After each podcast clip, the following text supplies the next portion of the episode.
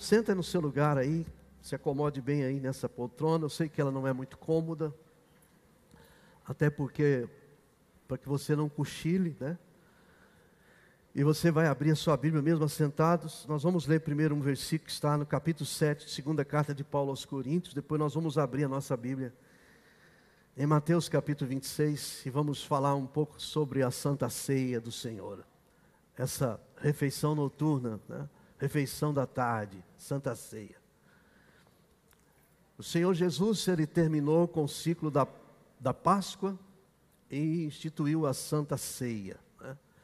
Ele diz que nós devemos comer a Santa Ceia todos os meses, devemos comer a Santa Ceia, alguns toda semana, alguns todos os meses, alguns todos os dias. Vai muito de cada igreja, de cada decisão doutrinária da sua igreja, da igreja que você congrega.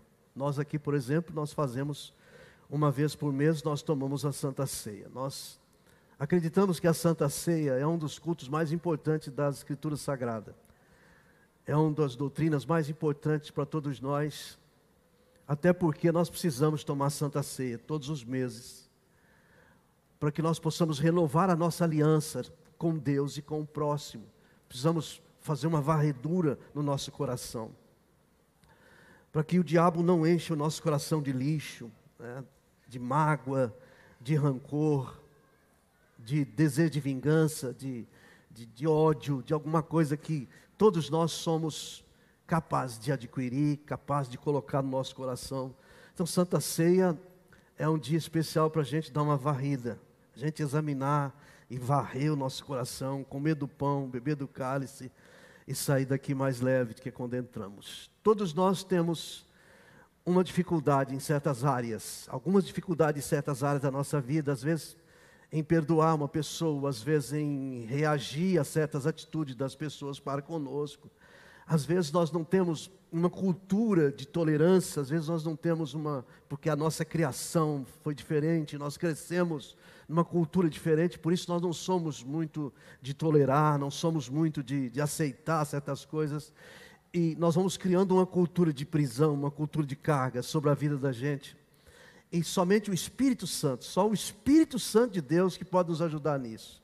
Nós não temos coragem de falar com as pessoas, às vezes nós não temos coragem de abrir com uma pessoa, somente o Espírito Santo pode entrar lá, sondar isso que está acontecendo e mudar a nossa vida. Que essa noite seja uma noite de cura para a sua vida, em nome de Jesus. Você pode dizer glória a Deus? Eu quero falar com você hoje sobre dois tipos de arrependimento que existem um arrependimento segundo Deus, que produz vida, e um arrependimento segundo o mundo, que produz morte. Existem dois tipos de arrependimento. Nós vamos entender qual tipo desse, qual desses arrependimentos que nós estamos praticando. Se nós estamos arrependendo segundo Deus daquilo que a gente faz, daquilo que a gente faz até inconsciente, daquilo que a gente faz consciente, ou se nós estamos constantemente sendo disciplinado por Deus para não sermos condenados com o mundo, se nós estamos praticando o arrependimento segundo o mundo. O apóstolo Paulo, ele foi o homem que recebeu a autoridade da doutrina, da teologia do Novo Testamento. Jesus não tinha tempo. O ministério de Jesus foi tão pequeno na terra, apenas três anos e seis meses, e ele veio salvar a humanidade, e ele não teve como passar a teologia da igreja para a igreja primitiva, para que viesse até nós. Então ele confiou essa teologia ao apóstolo São Paulo, um apóstolo que ele evangelizou, que ele ganhou, que ele preparou e fez com que ele fosse o teólogo da nossa igreja, o teólogo da igreja do Senhor. Então, no versículo 10 do capítulo 7, ele diz assim: Porque a tristeza, segundo Deus, produz arrependimento para a salvação. O arrependimento, segundo Deus, produz salvação, produz livramento, produz, produz alívio, produz mudança, produz algo que faz a gente sentir bem. E aí o versículo continua dizendo: que a ninguém traz pesar, mas a tristeza do mundo, ou seja, o arrependimento segundo o mundo, produz morte. Qual a diferença desses dois arrependimentos? Por que, que nós temos que arrepender? Por que, que o arrependimento faz parte da nossa vida? Por que, que nós precisamos todos os dias rever a nossa vida, vigiar e policiar o nosso coração para ver se nós não estamos deixando lá algumas coisas que nos atrapalham nessa caminhada chamada cristianismo. Eu queria orar com você um pouquinho, queria que você, nesse momento, você estivesse orando para a gente falar um pouquinho sobre isso. Curva a sua cabeça, mesmo aí onde você está. Pai querido e santo, nós não queremos nessa noite só comer um pedacinho de pão e beber um pouquinho de suco de uva, chamar isso de santa ceia, para um alívio de consciência, para um ritual religioso, uma cultura religiosa que temos. Nós queremos que o Senhor faça valer sobre nossas vidas o poder da Santa Ceia. Nós queremos, ó oh Deus, que de fato, ao comermos esse pão e beber esse cálice, Senhor, possamos estar recebendo o seu presente, quando o Senhor disse: Este é o meu corpo que é dado por vós. Quando o Senhor disse: Este é o meu sangue que é derramado para vocês. Que nós possamos sentir de fato a sua vida no nosso coração e na nossa vida. Sentir de fato que recebemos os benefícios da Santa Ceia nesta noite, que vá muito além de um rito religioso ou de um cumprimento de algo para alívio de consciência, algo que vai fazer diferença na nossa vida, em nome de Jesus. Amém e amém. Você vai abrir agora São Mateus capítulo 26. Nós vamos ver aqui a Santa Ceia do Senhor, quando Jesus prepara a Santa Ceia. Eu acho lindo isso aqui, irmãos, como Jesus ele ele é maravilhoso, ele é extraordinário. A atitude de Jesus diante de uma circunstância. Por isso que ele disse que nós devemos aprender com ele que é manso e humilde de coração. Eu preguei hoje de manhã que uma caminhada sem fardo, uma caminhada com duas pernas, duas pernas, chamada humildade e mansidão. Toda vez que você der dois passos, você tem que pensar que você deve ser humilde e manso. Por que, que você deve ser humilde e manso? Humilde e manso. A Bíblia diz que os mansos herdarão a terra.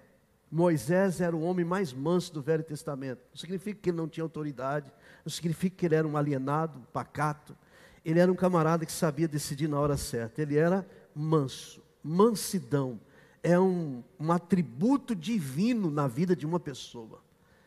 As pessoas que não são mansas, dificilmente elas adquirem alguma coisa, elas estão sempre vivendo, consertando o errado que já fez.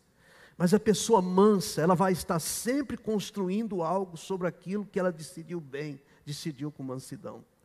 E a segunda coisa, assim como a mansidão traz prosperidade, os mansos herdarão a terra, a humildade antecede a honra.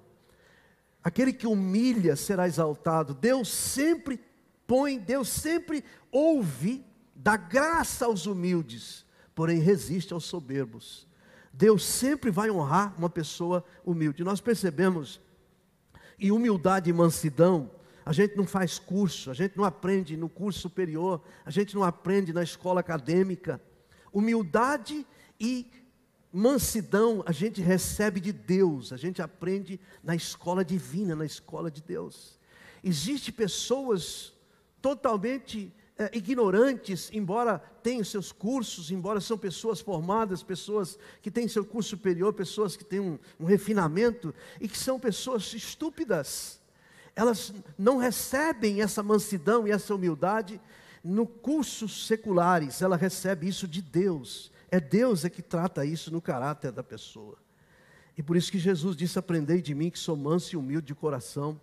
E a mansidão e a humildade é as únicas coisas que traz refrigério para a nossa alma, que traz descanso para a nossa alma.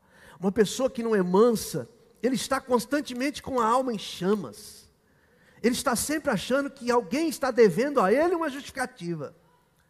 Está achando que o mundo deve a ele uma explicação. Os amigos devem a ele uma explicação, porque ele, ele é bruto, ele quer resolver isso ao seu modo.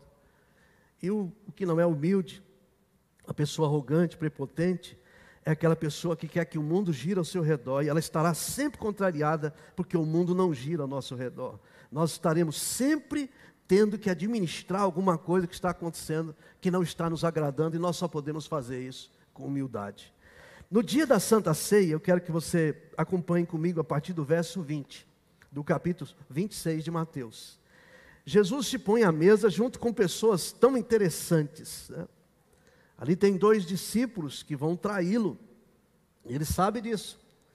Ali tem um que vai negá-lo, ali tem um que vai traí-lo, que vai vendê-lo, ali tem os outros que vão todos embora na hora que ele mais precisa. E ele está sentado junto com essa turba nessa mesa de Santa Ceia. Chegada a tarde, pôs-se ele à mesa. Eu estou no verso 20 do capítulo 26 de São Mateus. Estão comigo? Chegado a tarde, pôs-se ele à mesa com os doze discípulos. Aqui estavam os doze discípulos, né? Enquanto comia, declarou Jesus: Em verdade vos digo que um dentre vós me trairá. Por que, que Jesus revelou que haveriam que há, há, há um traidor aqui entre nós? Vamos acompanhar versículo por versículo aqui. Tem um aqui que vai me trair, não é? Por que, que Jesus está expondo, dizendo, não está dizendo nome? Ele trabalha muito com isso, né? Dizendo, não, não citando nome para que a pessoa não seja revelada, para que ela tenha um arrependimento genuíno e desista do mal feito ou do procedimento errado que está para fazer. Deus nunca, irmãos, o Espírito Santo, ele tem um, um bip em nós, que ele nunca permite que a gente quebra a cara, a gente erra sem primeiro ele nos dar uma dica. A gente só quebra a cara, a gente só peca, a gente só põe os pés pelas mãos se a gente ignorar os sinais do Espírito Santo. O Espírito Santo sempre vai dar um cutucãozinho. Jesus disse: Um dentre vós, há um aqui que vai me trair. Ele estava transmitindo uma mensagem.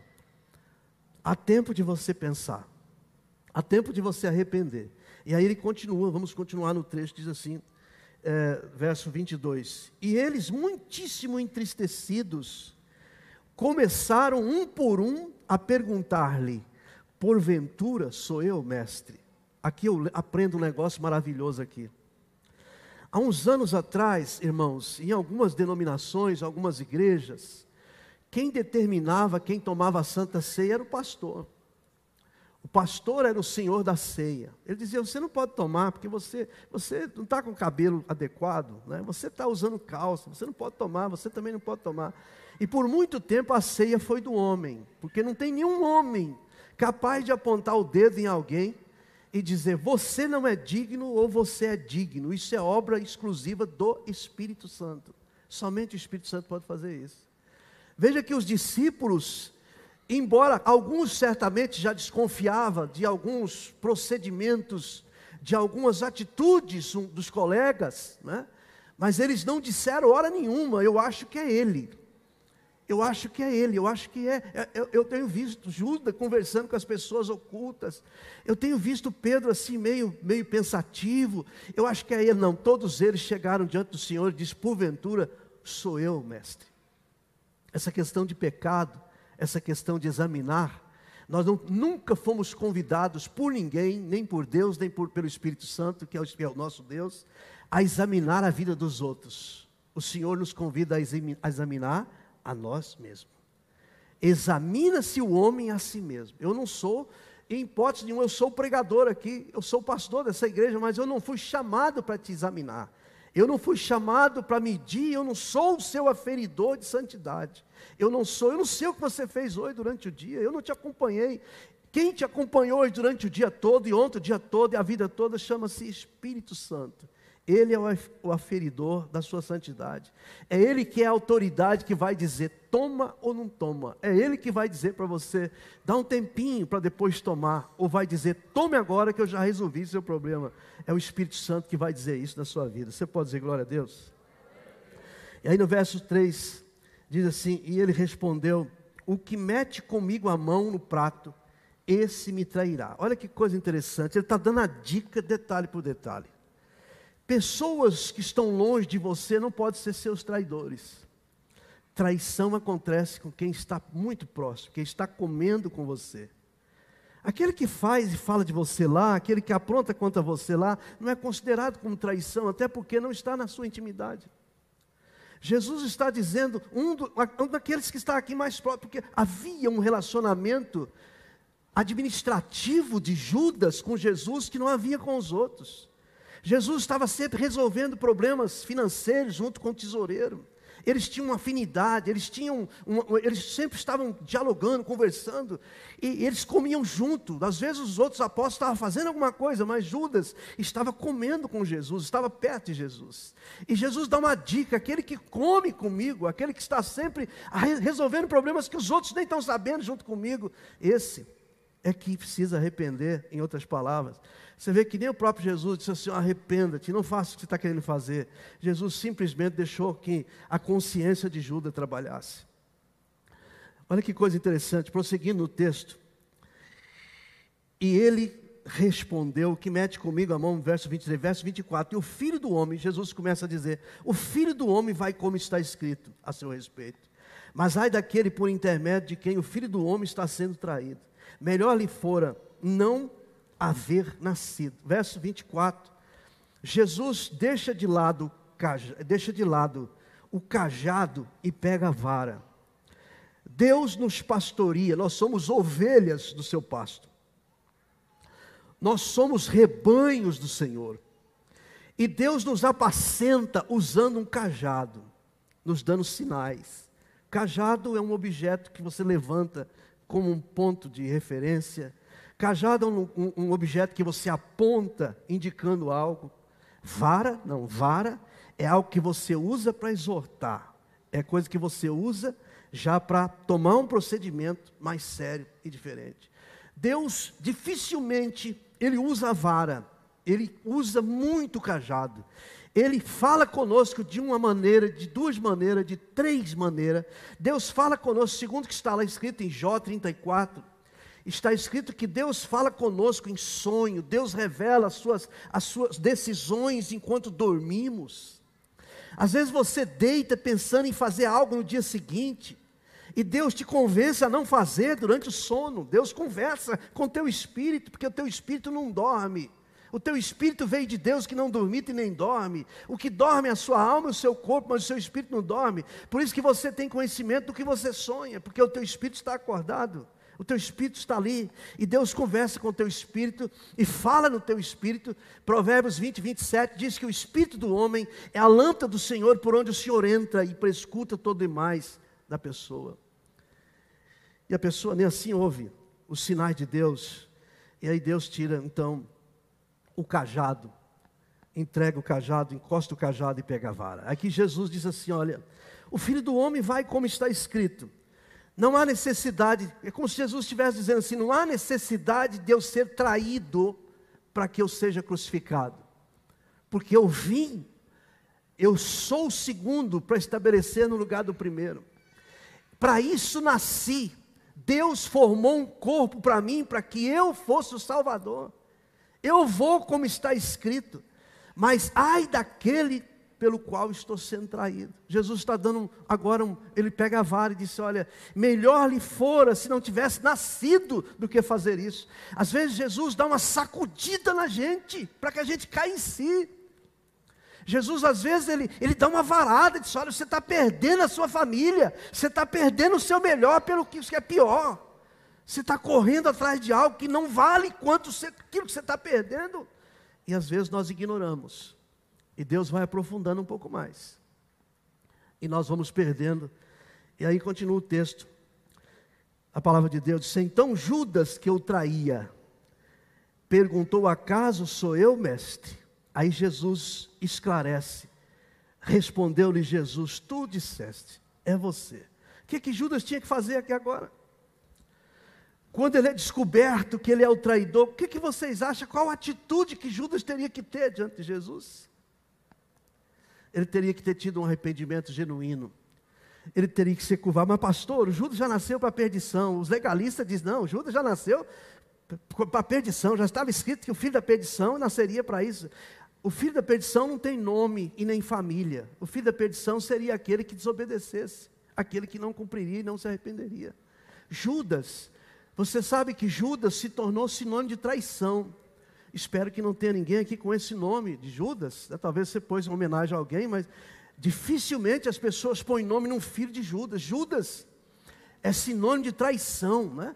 Quando alguém é traído, sempre alguém diz assim: ah, aquele Judas, né? aquele Judas, aquele Judas, você deve saber disso. Judas, da igreja para a igreja católica, naquele sábado, aleluia, né? Quem aqui já foi católico? Levanta a mão assim, quem já foi católico? Pouquíssima gente, né? Você, você não era nada, né? Que você não pode nem dizer que era católico, se nem na igreja não ia. e tinha, não sei se vocês lembram, que fazia um, um, um Judas, né? Um, um, um, bonecão. E no sábado, aleluia, eles chegavam cacete nesse cara, né? Dizendo que estava acabando com Judas, acabando com Judas. Judas, ele recebeu um título repugnante porque ele não soube buscar o arrependimento verdadeiro, o arrependimento de Deus.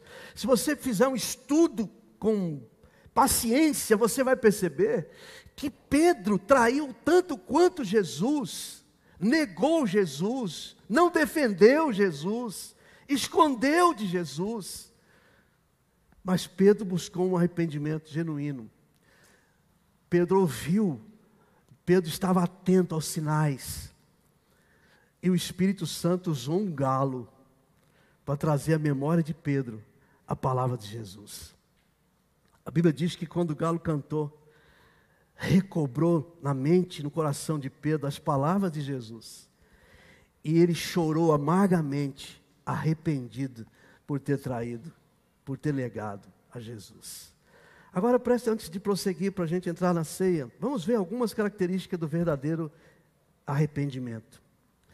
O verdadeiro arrependimento, ele leva o pecador a aproximar-se de Deus, ao passo que o, o falso arrependimento faz a pessoa esconder de Deus. O verdadeiro arrependimento, ele vê os prejuízos eternos do seu pecado, daquele pecado que precisa ser arrependido. O arrependimento, segundo o mundo, vê os, a, o medo de perder os privilégios. A pessoa, ela, ela tem medo das consequências, tem medo de cair em descrédito, tem medo de perder o prestígio. Então ela esconde, ela tem, ela tem medo ela, ela, ela, ela sente remorso, mas ela não está arrependida segundo Deus e por isso ela vai a caminho da morte. A Bíblia diz que Judas ele encheu de remorso de tal forma que ele precipitou-se e todas as suas entranhas saiu para fora, ele se enforcou numa, num despenhadeiro, uma corda, e ali ele, ele morre de uma forma terrível. Ao passo que Pedro, ele buscou o arrependimento de uma maneira coerente, de uma maneira correta, com lágrimas, com choro. E ele via Jesus como alguém que podia resolver esse problema. Esse pecado que está em mim, esse pecado não pode ser um, um medo de passar vergonha. Existem pessoas que acham que ter medo de expor e passar vergonha é arrependimento. Isso não é arrependimento. Isso é um sentimento de orgulho. Você fala, não, eu não vou pedir perdão para a irmã, porque é um vexame para mim. Afinal de contas, eu sou superior a ela. Eu não vou pedir perdão.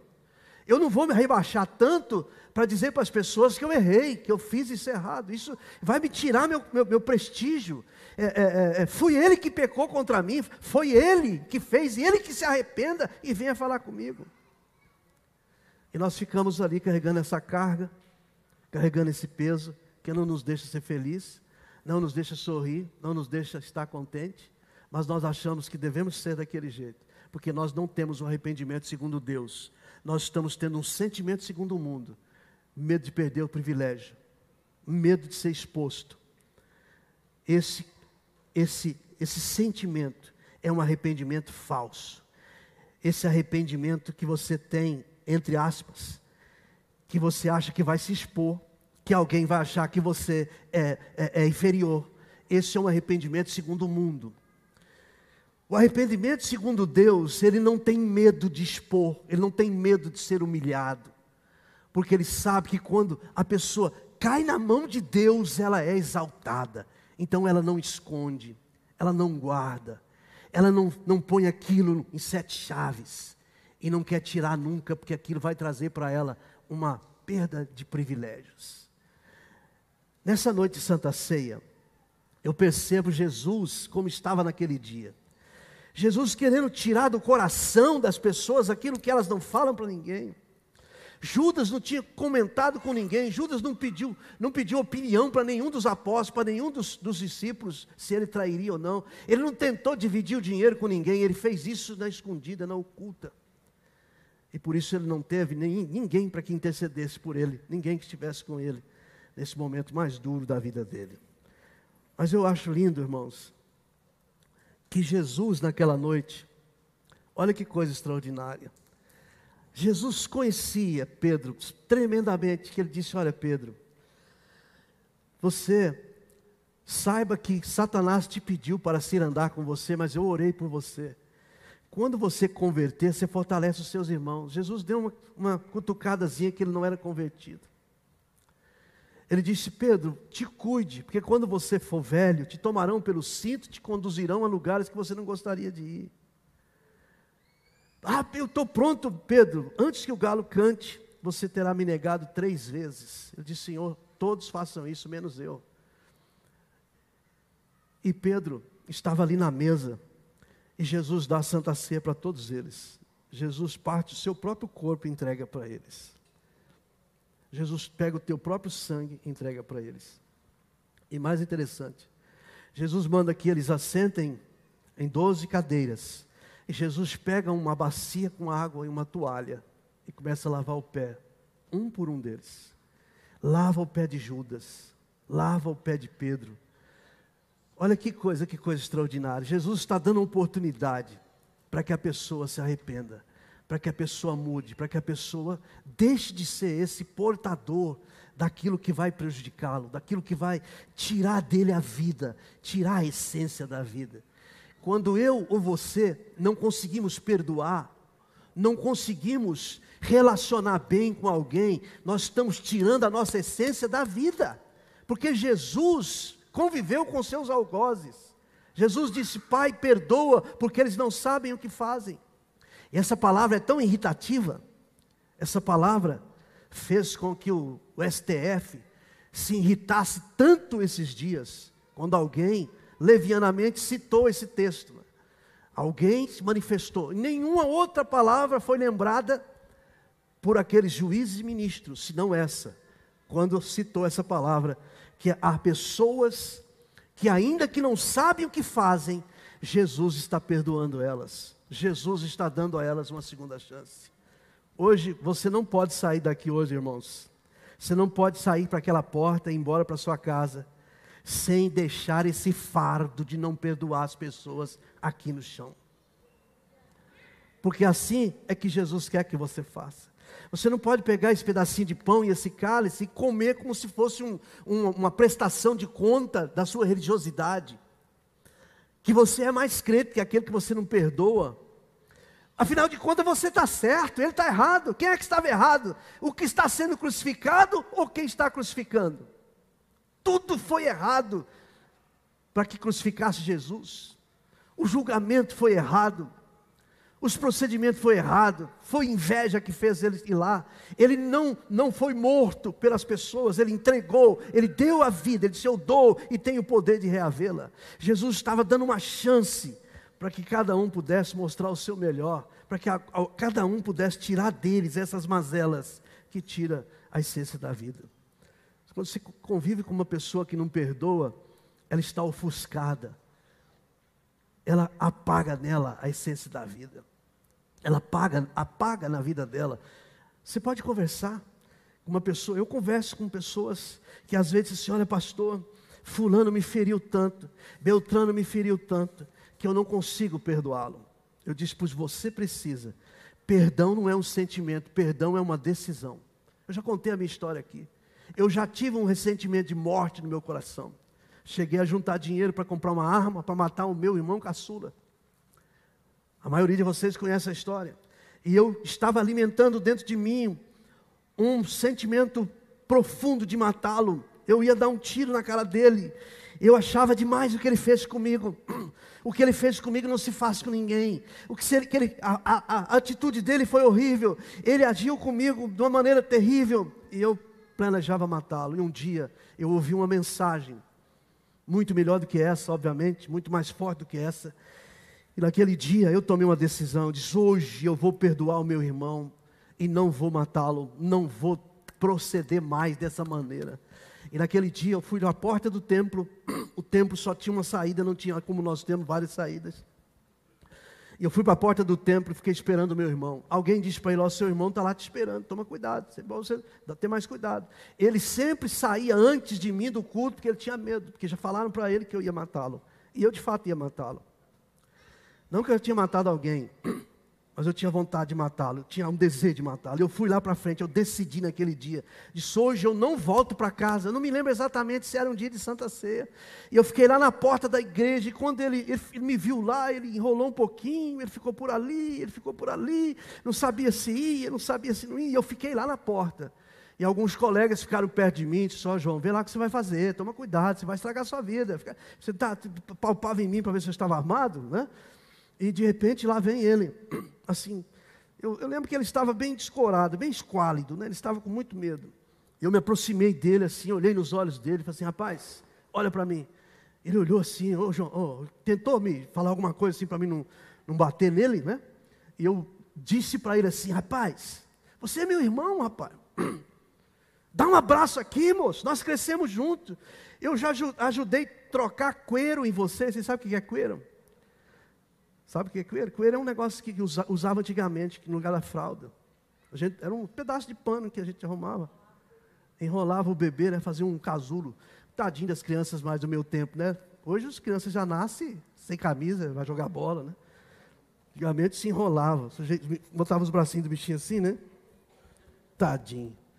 Os bichinhos ficavam doidos para soltar as mãozinhas, para poder acariciar a mãe, mas não podia, né? E eu disse, rapaz, eu ajudei a trocar você, rapaz, você é meu irmão, dá um abraço aqui.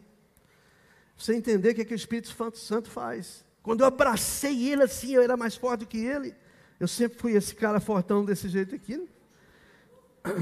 Eu abracei ele assim, apertei ele em mim assim, falei, rapaz, você é meu irmão, rapaz, eu te amo, rapaz.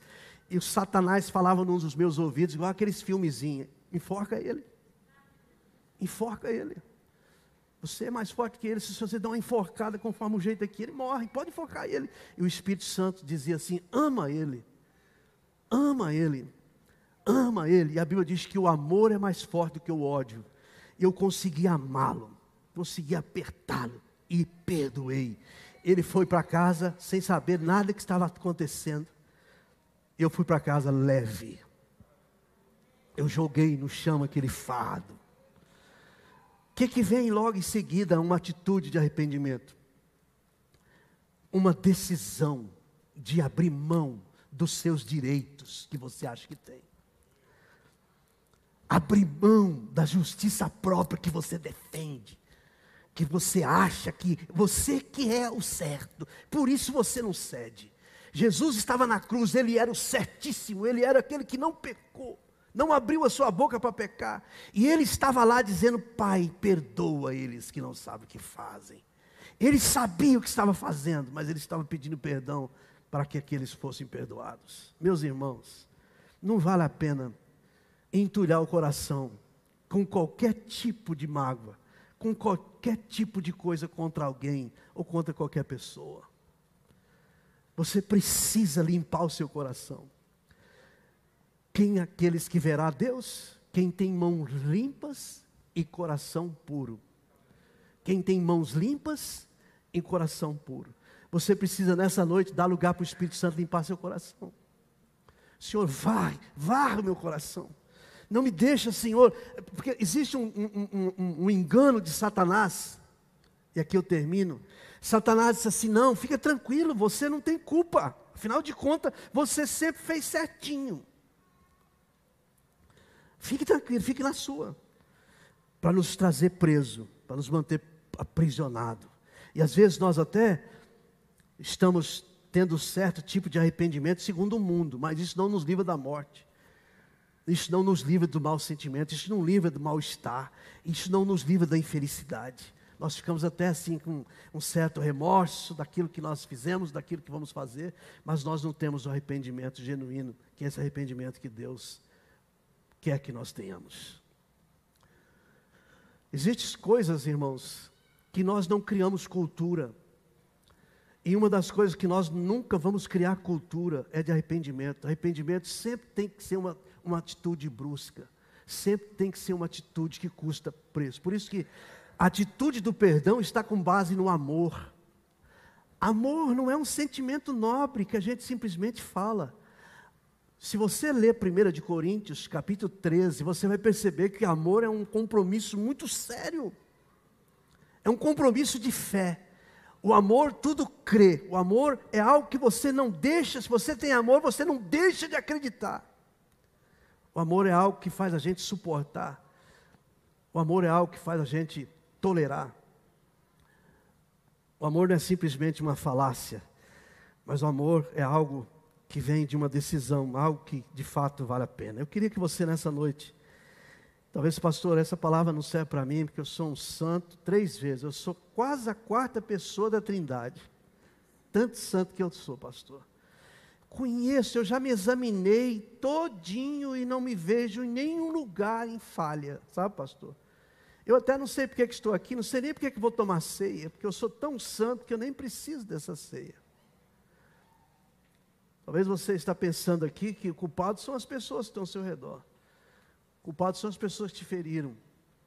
Mas a Bíblia, quando fala de perdão, não está falando que você deve procurar os seus direitos. Procura os seus direitos e depois perdoa. A Bíblia está dizendo que você deve perdoar. Você deve tirar esse fardo em nome de Jesus. Eu sei o que é isso, eu vivi isso na pele. Eu vivi isso muitos anos na minha pele. Desejo de vingança, desejo de matar. Eu não tive nenhum momento de alegria, nenhum momento de felicidade. Aquele dia que eu perdoei meu irmão, que eu abracei meu irmão, eu aprendi. Eu não fico de mal com mais ninguém, ninguém fica de mal, só se eu não souber. Mas eu vou ao encontro das pessoas. Já tive problemas com o secretário meu, uns anos atrás. Eu marquei um almoço com ele numa churrascaria. Quando ele soube, ele ficou assustado. E lá nós comemos junto e eu conversei com ele, disse: Nós não podemos ficar assim. Nós temos que nos aliançar, nós temos que nos perdoar. Nós não podemos, porque talvez para ele não faça muito sentido, não faça muito significado, mas para mim vale muito, porque eu não quero meu coração entulhado com coisas que não me deixam viver o melhor de Deus para a minha vida. Fique em pé no seu lugar. Eu quero, antes de tomar ceia, eu quero fazer uma ministração sobre a sua vida. Talvez você está aqui e você está sendo enganado com um falso arrependimento. Aquele arrependimento você está com vergonha de ser descoberto, por isso você acha que não vai fazer mais as coisas. E você tem medo de confessar isso e ser descoberto. Isso vai te expor. Né? Isso acontece muito nos relacionamentos. Às vezes a gente bloqueia um relacionamento porque você não tem coragem de expor, você não tem coragem de pedir ajuda. Eu nunca me esqueço de uma palavra que eu ouvi um dia, talvez até pode estar me assistindo, o pastor Jeremias Pereira, da oitava igreja em Belo Horizonte. Ele ficou viúvo, ele tinha uma mulher chamada Ana Maria, uma mulher muito abençoada, e morreu de câncer. Ele casou novamente com uma outra esposa também muito abençoada. E durante um período grande do seu casamento, ele não tinha um relacionamento sadio com a esposa. Ele era um crente, pastor, mas ele era viciado em pornografia. Ele mexia e virava, ele tinha que ver alguma coisa. Naquele tempo de Jeremias, não tinha celular, não tinha televisão, eram revistas que se compravam em cada esquina. Cada esquina tinha uma banca de revista pornográfica. Hoje não tem mais. Hoje está na altura do dedo, na altura do seu dedo, a pornografia. E Jeremias alegrava o coração de todo mundo e ia para casa triste, porque ele tinha uma autocondenação.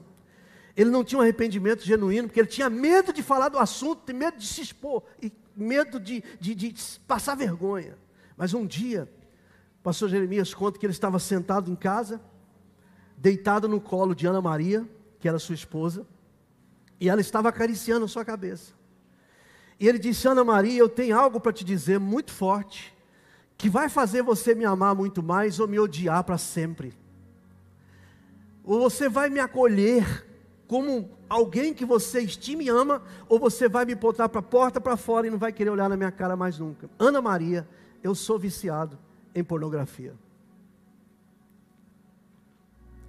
E a Ana começou a passar a mão na cabeça dele e disse assim: Jeremias, eu oro por você agora, para você ser liberto. Porque a partir de hoje você vai ser um marido muito melhor, um marido que eu nunca tive, eu vou ter daqui para frente. Porque eu vou te ajudar a se libertar disso. É muito macho. É um homem de Deus. Às vezes o diabo, ele te prende num, recente, num, num sentimento de prejuízo um sentimento de vergonha, e você não descarrega, você não tira o fardo das suas costas. Você recebe oração, você lê Bíblia, você ora, você debate. Todas as vezes que você faz, você tem um momentinho de prazer e uma desgraça vem depois de tristeza, de angústia. Mas você não é livre, porque está faltando um perdão genuíno, um perdão com lágrima, um perdão sem medo, um arrependimento sem medo, um arrependimento sem medo. Você só fica preso. Feridas tapadas não é curada. Ferida só se cura quando se abre. Quando você tapa, você tampa uma ferida, você não permite a ela de respirar para as, as células reconstruírem, elas ficam mortas. Davi disse: Enquanto eu escondi de ti, eu não prosperei. Mas o dia que eu me abri, as coisas começaram a acontecer. Não estou dizendo para você sair por aí abrindo a sua caverna de horrores a qualquer pessoa. Esses dias eu conversando com o senhor, pai de família, ele disse, pastor, eu não consigo ser feliz em casa nem em lugar nenhum. Eu disse, alguma coisa está acontecendo com você. Alguma coisa está errada na sua vida íntima. Ele disse, como o senhor sabe? Eu disse, eu não sei. O Espírito Santo que sabe, você que sabe. E ele começou a me falar das, das, das consequências da sua vida íntima do que ele fazia a sós. Tem pessoas que no problema delas não é quando elas estão no meio das outras, o problema delas é quando elas ficam sós. Elas têm coisas ocultas, guardadas, que elas não falam para ninguém, elas mentem para si mesmo, tanto que elas já passaram a acreditar nas mentiras que elas passam para si mesmo. Pessoas que vivem uma, uma farsa nos seus relacionamentos porque estão com o coração entulhado de coisas que precisam ser arrancadas. E nessa noite, eu chamo essa santa ceia de santa ceia, de aliviar os fardos. Vamos jogar esses fardos no chão. Ah, eu, eu não, não consigo conviver com fulano. Ele é tão fingido, ele é tão falso. Ah, eu não fico na igreja porque lá só tem crente falso. Eu não, eu não, fico, eu não faço isso porque aquilo. Irmão, você está enganado. Você quer dominar o sentimento e a atitude dos outros. Você está arranjando uma culpa que você não deve ter.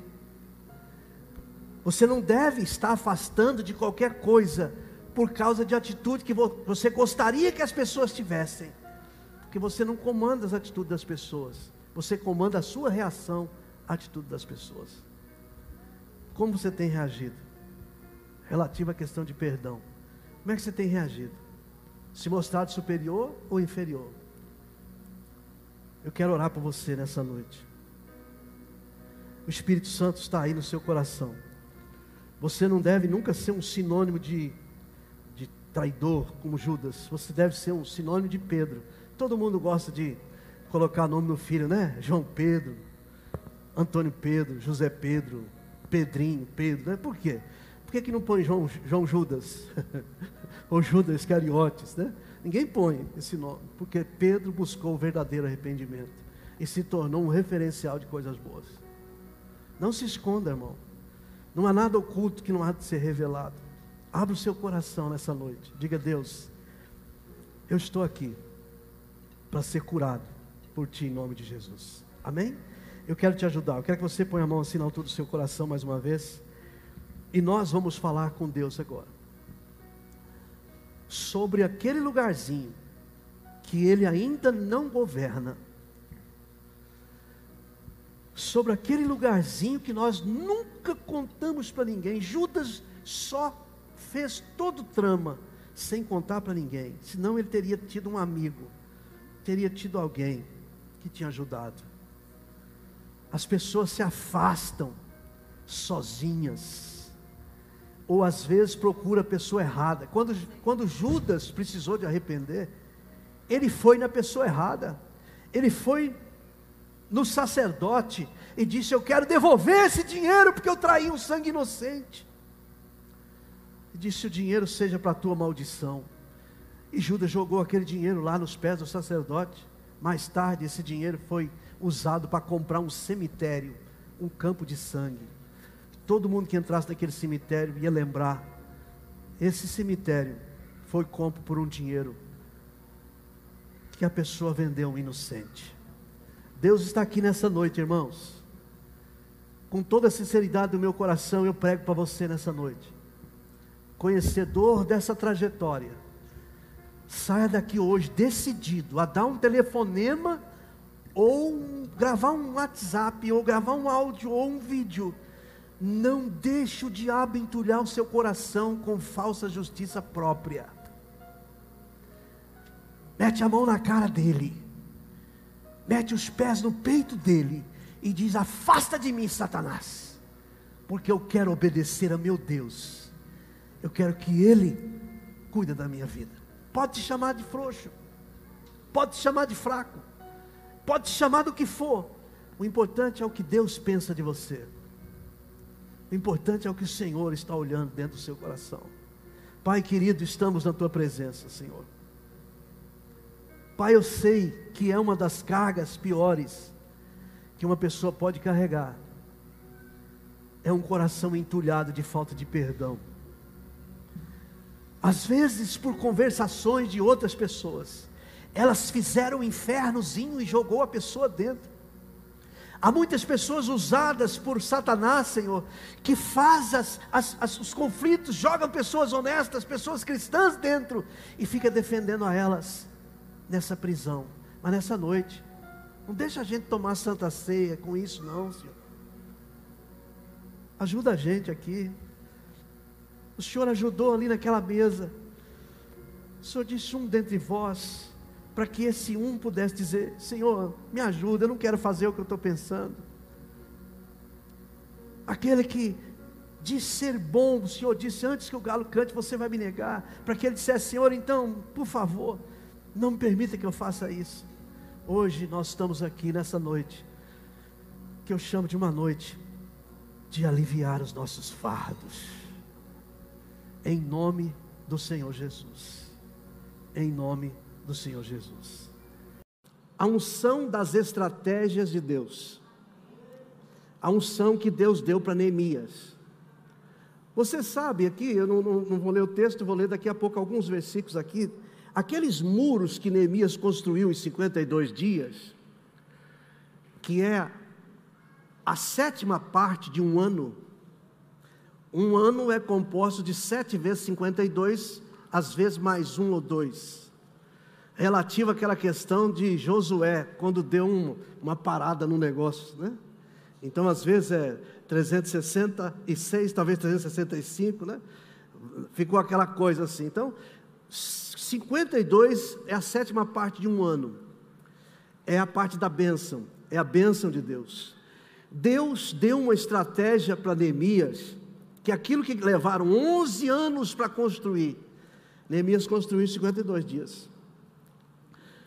Deus, Ele quer nos dar uma estratégia nesse ano de 2021, para que nós possamos antecipar os nossos projetos e não perder tempo. Eu não sei se você já encontrou um idoso que ele está sempre chorando a mágoa, dizendo: Ah, se eu tivesse 30 anos menos, ah, se eu tivesse 20 anos menos, ah, se eu tivesse, ah, se eu tivesse. Não adianta, você não vai ter, não volta atrás nunca. Eu já tive 18, estou com 62. Você precisa é ter as estratégias de Deus para as facetas da vida.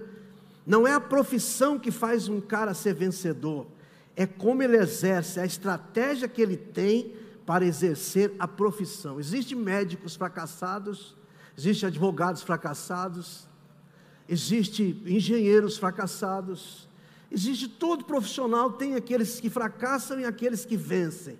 Os que vencem é porque eles adquirem uma habilidade, uma estratégia de fazer o que o outro não faz. E eu creio que a unção de Deus traz uma capacitação, a unção de Deus traz uma sabedoria, uma saída tem gente que fica o tempo todo numa profissão e nunca sai, como dizia o ditado, nunca sai da tanga, não sai, nunca sai da miséria. Tem uma pessoa que recém-formada, daqui 5, 6 anos, daqui 10, 15 anos, ele está rico, porque ele tem uma estratégia de trabalho. Ele tem uma maneira que ele conduz, que faz a diferença. Então eu queria hoje falar com você sobre essa questão da estratégia, das estratégias. Já já você vai saber qual foi a estratégia que Deus deu para Neemias. Mas eu quero te dar alguns princípios antes, e para isso eu precisava que você ficasse de pé um pouquinho só. São 15 para 11, eu vou falar uns 20 minutos, depois nós vamos daqui a pouco tomar ceia. Você vai dizimar mais uma vez, vai ofertar mais uma vez esse ano, para que você possa se resguardar. Rapaz, mas eu estou bonito com esse terno, agora que eu estou vendo. Olha só. Está difícil vestir terno em Goiânia ultimamente, por causa do calor. Eu quase vim de calça jeans e camisona hoje, assim. Queria vir no estilo do pastor Marcos, nada conta. Você sabe que eu sempre prego assim, né? Mas minha esposa falou assim: não, hoje você vai vestir o terno. Esse terno eu tenho ele guardado em casa, esse terno é de luxo. Você pode jogar água em mim aqui do jeito que você quiser, que eu não molho. O terno é de luxo. Quem conhece já sabe, né? Isso é para mim usar de dia, sabe, Juliano? Quando eu sou convidado assim para uma festa de dia, eu uso esse terno aqui. Esse terno custou uma fortuna para alguém que me deu, né? Amém. Vamos ler Neemias, capítulo 2, versículo 11 apenas, só para ver a oração, né? A oração que esse homem faz. É a oração que você vai fazer hoje. É a oração que você vai fazer hoje aqui. Verso 11 diz assim: Ah, Senhor, estejam atentos os teus ouvidos à oração do teu servo e à oração dos teus servos que se agradam de temer o teu nome. Olha só, não é só a minha oração que o Senhor deve ouvir, mas ouça as orações dos teus servos que têm prazer em temer o seu nome. Faz com que o teu servo seja bem sucedido hoje e encontre misericórdia diante desse homem.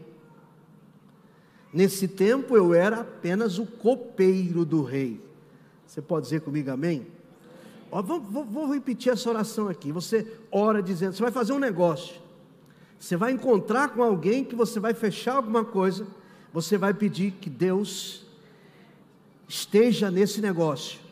Encontre misericórdia diante deste homem. Senhor, me dê bênção diante desse homem. E ele era apenas um copeiro. Agora, olha na parte B do versículo 8 do capítulo 2.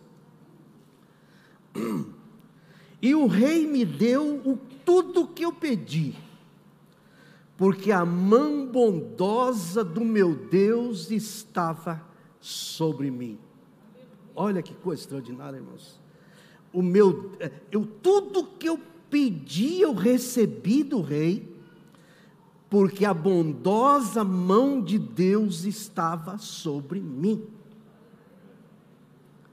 Essa é a, essa é a oração desse servo de Deus e esse é o resultado da oração. Ele era copeiro de Artaxerxes, Artaxerxes era rei, fez Esdras de ministro religioso, Zorobabel do ministro da construção e Neemias era apenas o copeiro. Se nós observássemos um pouquinho, Deus ia usar o ministro, o bispo, mas usou o copeiro. Deus não escolhe o tamanho, nem o cargo, nem o que a pessoa é. Deus escolhe a disposição e dá estratégia para a pessoa se tornar vencedora.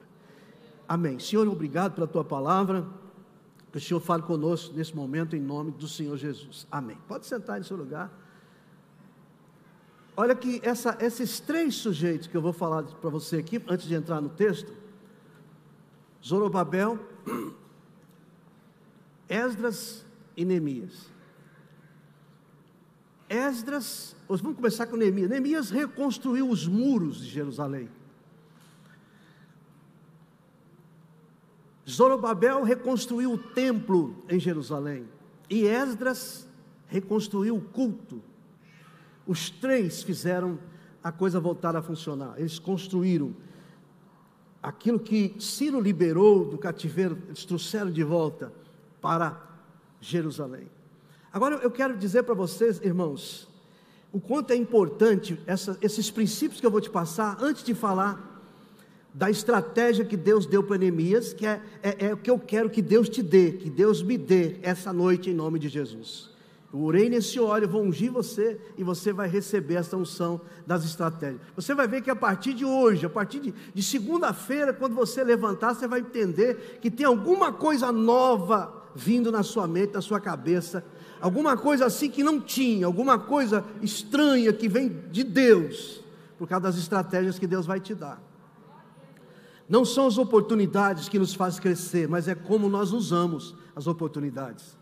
Tem pessoas que eles desperdiçam as oportunidades. Tem pessoas que você pode dar o que for para eles, a oportunidade que for para eles, que eles não vão para frente, eles não têm estratégias. Estratégia não é uma coisa maligna, estratégia é um conhecimento, uma habilidade de fazer algo de maneira que funcione. Jesus era um estrategista. Jesus, ele, ele olha a estratégia de Jesus para pregar para uma multidão sem microfone. Não tinha microfone naquele tempo, tinha energia naquele tempo. Jesus entra no barco e manda afastar um pouquinho da praia. E quando ele fala, a voz pega na água e vai à multidão como se fosse uma voz amplificada. Ele podia alcançar pessoas longe de uma maneira tremenda por causa da sua estratégia. Nós observamos a estratégia de Jesus para evangelizar Samaria. Ele vai para um poço, ali tem uma mulher de vida torta, ele evangeliza essa mulher, faz dela uma missionária, e ela entra na cidade, faz uma revolução na cidade. Mais tarde, em Atos 8, quando, quando Filipe chega na cidade, ele prega, a cidade toda se alegra, porque todo mundo ali já sabia do testemunho da transformação daquela mulher. Jesus tinha uma estratégia. Primeiro ele coloca lá alguém. Jesus atravessou o lago de Genezaré. Satanás quis derrubar aquele barco, quis afogá-lo, quis tombar aquele barco. Jesus tinha uma estratégia: vou expulsar demônio de um homem. E ele vai lá, tem um homem com dois mil demônios. Qual a estratégia dele? Ele expulsa o demônio desse homem. Uma pessoa nova convertida que tem testemunha vale muito mais para Jesus do que um sujeito velho convertido, cheio de preconceito, cheio de teologia, cheio de tanta coisa, cheio de tanta coisa e que não faz nada. Jesus pega aquele sujeito, liberta ele dos demônios, e o sujeito vai contando o testemunho dele, vai contando, vai contando, conta em dez cidades. Quando os apóstolos chegam naquelas dez cidades, elas já estão revolucionadas pelo testemunho desse camarada. Jesus era um estrategista. Jesus ele, ele, ele sabia, eu quero fazer um milagre aqui e eu quero participação de todos. O que, é que vocês têm aí para entrar comigo no milagre? E alguém disse: Nós não temos nada, mas tem uma criança que tem cinco pães e dois peixinhos, traz aqui.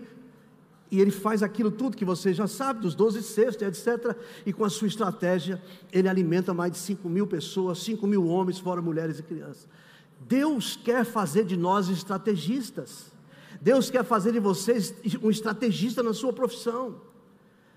Neemias, quando ele vai até o, o, o, ele, primeiro ele jejuma, ele ora e ele tem alguns cuidados que eu quero te passar aqui. Primeira coisa, um primeiro, primeiro princípio, antes de falar de Neemias, você tem que ter ciência que a mão bondosa de Deus é que vai fazer através de você. Não é a sua inteligência, não é a sua astúcia, é a mão de Deus que vai fazer. Lá em Deuteronômio capítulo 8, verso 18, diz: Quando você conquistar, não diga que foi tua mão, mas diga que foi a mão de Deus que fez.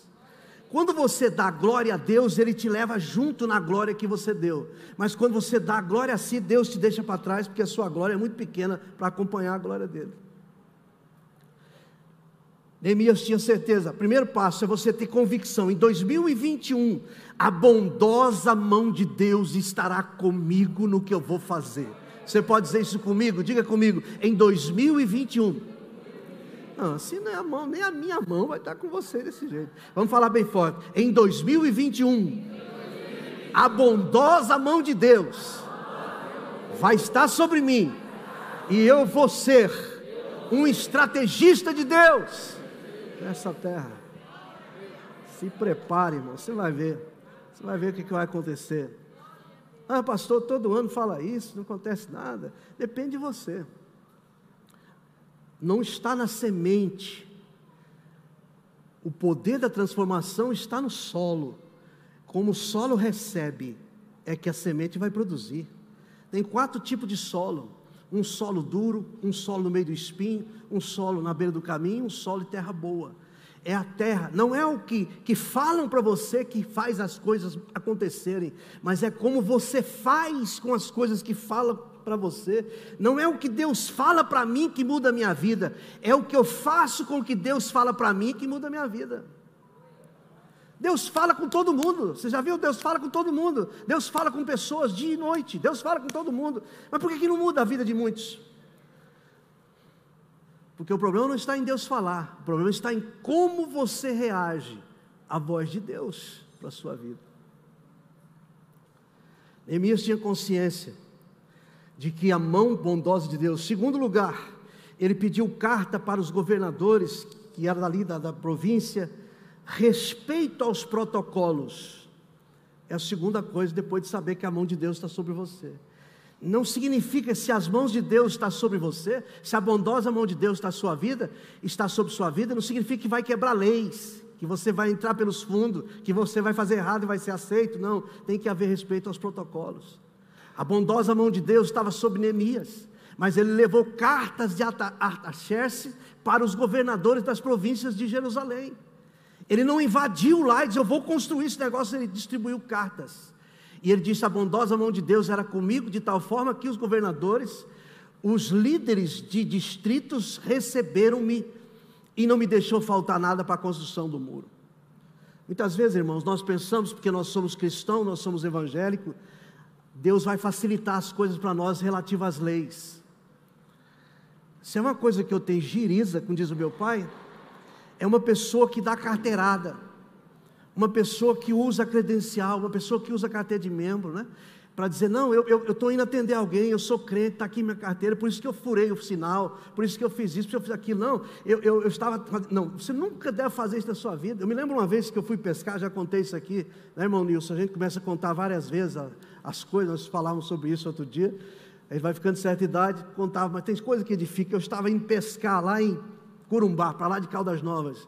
E quando chegou ali perto de Caldas Novas, tinha um, tinha um balão assim que tinha que fazer. E eu estava tão entretido com os meus colegas que eu falei, vou fazer esse balão nada. E entrei e foi dentro assim, sabe o que é? Em vez de ser lá assim, eu já entrei aqui assim. Quando eu entrei, que eu andei uns 50 metros assim, passou uma viatura por mim. Falei, nossa, quase que eles nos pegam, hein? Só que ele já tinha comunicado a guarita onde eu ia passar e vi um cara atrás de mim. Teve um sujeito que fez o mesmo atrás de mim. E quando eu chego na guarita, o cara já sabia meu nome. Sou João, tudo beleza, João? O senhor fez uma transversão errada ali, né, senhor? Fiz, sim, senhor. Fiz e mereço a multa. O senhor pode fazer a multa que eu vou, vou pagar. Eu fiz. Aí o cara que estava atrás de mim era um padre. Aí o padre falou assim: Eu também fiz, mas fui induzido por esse camarada. Quando ele virou, eu virei atrás, eu achei que era correto. Aí o soldado falou assim: Eu sinto muito, ô, ô padre. Aí o cara deu uma risadinha e falou assim: Puxa vida, um pastor e um padre. Já riu da nossa cara. E eu nem importei com aquilo. Falou, eu, eu, errei, eu quero pagar a multa. Quero os pontos na minha carteira, faço questão. Né? E o padre começou a chorar, então, tava, não queria dar a carteira, dá a carteira, não dá a carteira. Aí ele deu a carteira vencida. Aí o, o, o, guarda disse assim: Bom, pastor, o senhor pode prosseguir, porque está aqui a multa, o senhor pode levar a multa, direitinho, mas o senhor não pode prosseguir. O senhor tem que arrumar alguém para vir buscar o carro, porque o senhor não pode dirigir, o senhor está com a carteira vencida. Moral da história: você não tem que fugir, você não tem que usar Deus. Deus nunca. Eu lembro do testemunho que o, que o sujeito foi dar para o pastor Tinoco. Quem lembra do pastor Tinoco aqui, aquele, aquele loirinho? o pastor Tinoco, uma vez o cara pediu para dar um testemunho, e quando o cara começou a dar o testemunho, o cara começou a dizer assim: Ó, oh, pastor, eu estou tão feliz porque eu fui lá, eu sou, eu, eu busco coisa no Paraguai para vender, e é muito perigoso na hora de passar na alfândega, se a gente não tiver cuidado, se pegar e está lascado. Olha o testemunho. Mas eu vim e além de eu estar trazendo um, um monte de coisa boa para vender, eu estava sem carteira. E eu vinha orando: Senhor, cego guarda, Senhor, cego guarda, Senhor, cego guarda, Senhor, cego guarda. Pastor, graças a Deus que eu passei e o guarda não viu. E o pastor Tinoco disse assim: não foi Deus que cegou o guarda, é o diabo que fez com que não fez de, fez de trouxa, porque ele quer te pegar em algo maior. Deus não está não, não tá nessa. Se fizermos a coisa certinha, Salmo 37, verso 6, cumpre na nossa vida. Olha o que está escrito. E Deus fará sobre sair a nossa justiça e a nossa luz, como o sol ao meio-dia. Se você está certo, não tente provar para ninguém. Fique quieto que Deus vai fazer sobressair a tua justiça. Deus vai mostrar quem você é, mas não tente colocar Deus. Respeite os protocolos. Neemias respeitou os protocolos. Terceiro lugar, esteja atento de onde vêm os inimigos. Eles não vêm de longe, eles vêm de perto com o propósito de te ajudar.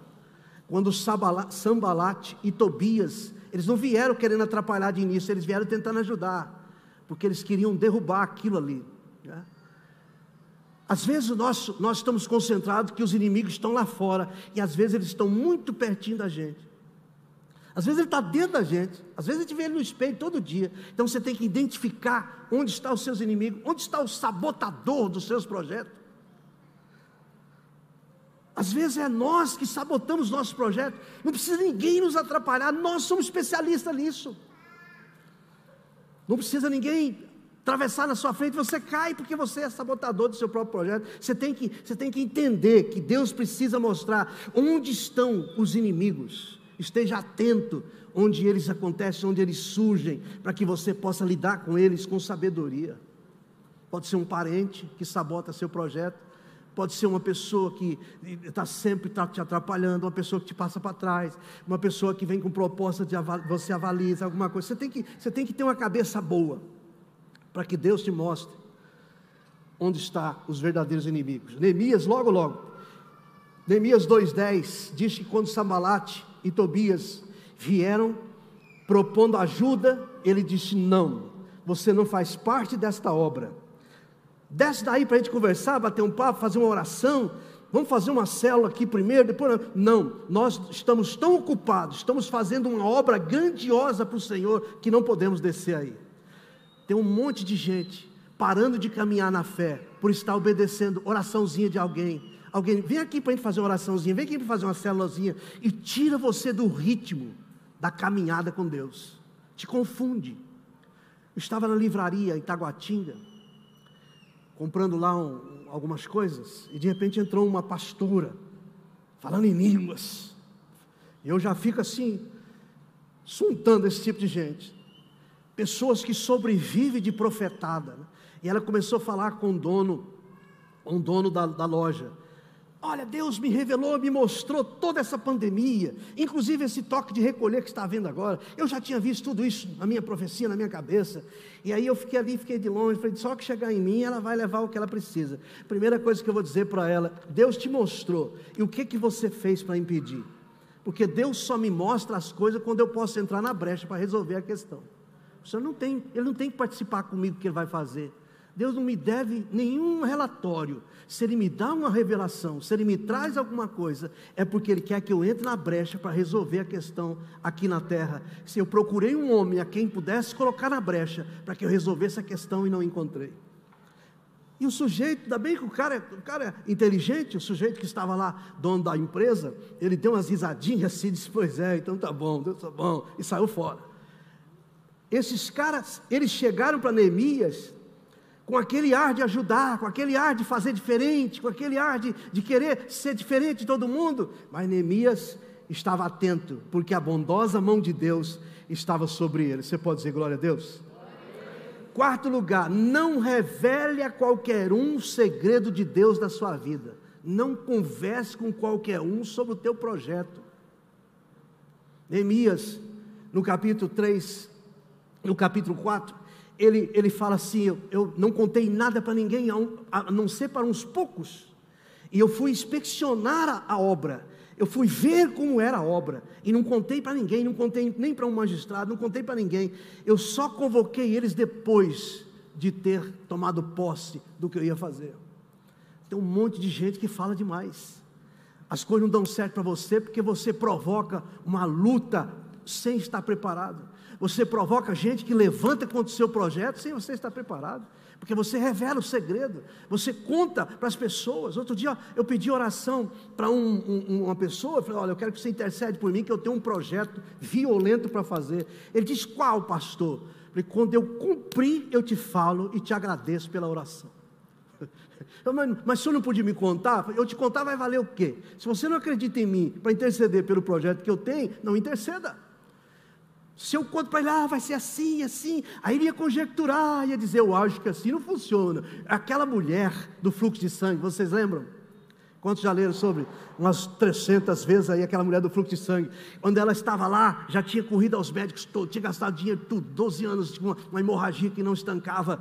E ela conversava com o vizinho, conhece um médico, conversava com outro vizinho, conhece outro médico. Aí ela pegou uma estratégia, não contou para ninguém. Ela levantou de onde ela estava e ela enfiou no meio da multidão de córcora e foi até onde Jesus estava e tocou nas olhas de Jesus e arrancou dele a bênção. Tem coisa que é você com Deus, você não pode contar para ninguém. Tem estratégia que Deus vai dar para você, e se você contar para os outros, é igual. Vocês lembram da minha historinha, da minha esposa? Deixa eu refrescar a vossa cabeça então. Faltava alguns dias para o meu aniversário, eu era um solteiro, mal acabado, e eu queria casar. Isso é para vocês aqui, tem um punhado de mal acabado aí. E eu vi a minha esposa sentada lá no meio dos jovens, com óculos desse tamanho. Ela tinha um olho vendendo, o outro voltando troco, assim. É, ela era meio, né, tinha, né, amor? Deus te curou, Deus te abençoou. Posso falar aqui sem nenhum problema. E aí eu olhei e falei: essa mulher vai ser minha esposa. Mas eu fui contar para os outros. O cara do meu lado, né? Falei, rapaz, você está vendo aquela loura lá? Estou. Aquela lá é a Cida. Falei, ah, você sabe o nome dela, né? Vou casar com ela. E eu vou começar a namorar com ela no dia do meu aniversário. Você quer ver? Você quer apostar? Aí ele deu uma risadinha, deu meia volta e foi falar com ela. E chegou para ela e disse assim: Deus falou para mim que você é a mulher do meu coração. Você é a mulher da minha vida, que vai somar comigo no ministério. Papapá. Cara, sujeito bom de apanhar, pá onde cair no soco, né? Mas não adiantou. No dia 7 de agosto daquele ano, não me lembro mais, não vou falar aqui para não errar, eu estava namorando com ela. 11 meses depois casei com ela. E agora só a morte nos separa. Está feito. Ela vai fazer aniversário daqui a pouco. Estamos juntos há 38 anos. Não é fácil, é muito saco de sal que nós comemos. Cuidado com quem você conta, para quem você conta. Às vezes você é assim, afoito, afoita. Você quer contar, você acha que as pessoas todas te querem bem como você quer bem elas. Não julgue as pessoas como você te julga. Elas não são você, elas não pensam como você, elas não te vê como você. Nós cristãos, nós sofremos muito porque você não tem coragem de fazer, você pensa que todo mundo não tem coragem de fazer. Agora há pouco fui empleitar um, um, um, umas esquadrilhas de alumínio para um sujeito fazer, e tinha um crente lá. Irmão, está cheio de crente no cego, cheio de crente passando os outros para trás. E o vendedor era crente, o vendedor disse: Pastor, paz do Senhor, pastor, eu, eu garanto que o sujeito te entrega tudo sem nenhum problema. Eu conheço a empresa, eu conheço tudo, pastor. Pode pagar para ele antecipado. Paguei a metade, ele não me entregou nada. Paguei o restante a pedido daquele crente. O crente. E até hoje não recebi as esquadrilhas. Um ano e dois meses já se fazem me entregou 40% das esquadrilhas, não entregou mais. Eu falo para o cara, o cara dá uma risadinha e pensa assim: ele é pastor, ele não briga. O vontade de descer da cruz e pegar aquele sujeito, mas não pego porque eu sou crente. A gente não pode falar esse tipo de coisa, sabia, Robson? Não pode, né? Esse negócio não é assim. Eu nunca vou pegar aquele sujeito, porque eu nunca vou descer ao nível dele, porque Jesus mora no meu coração.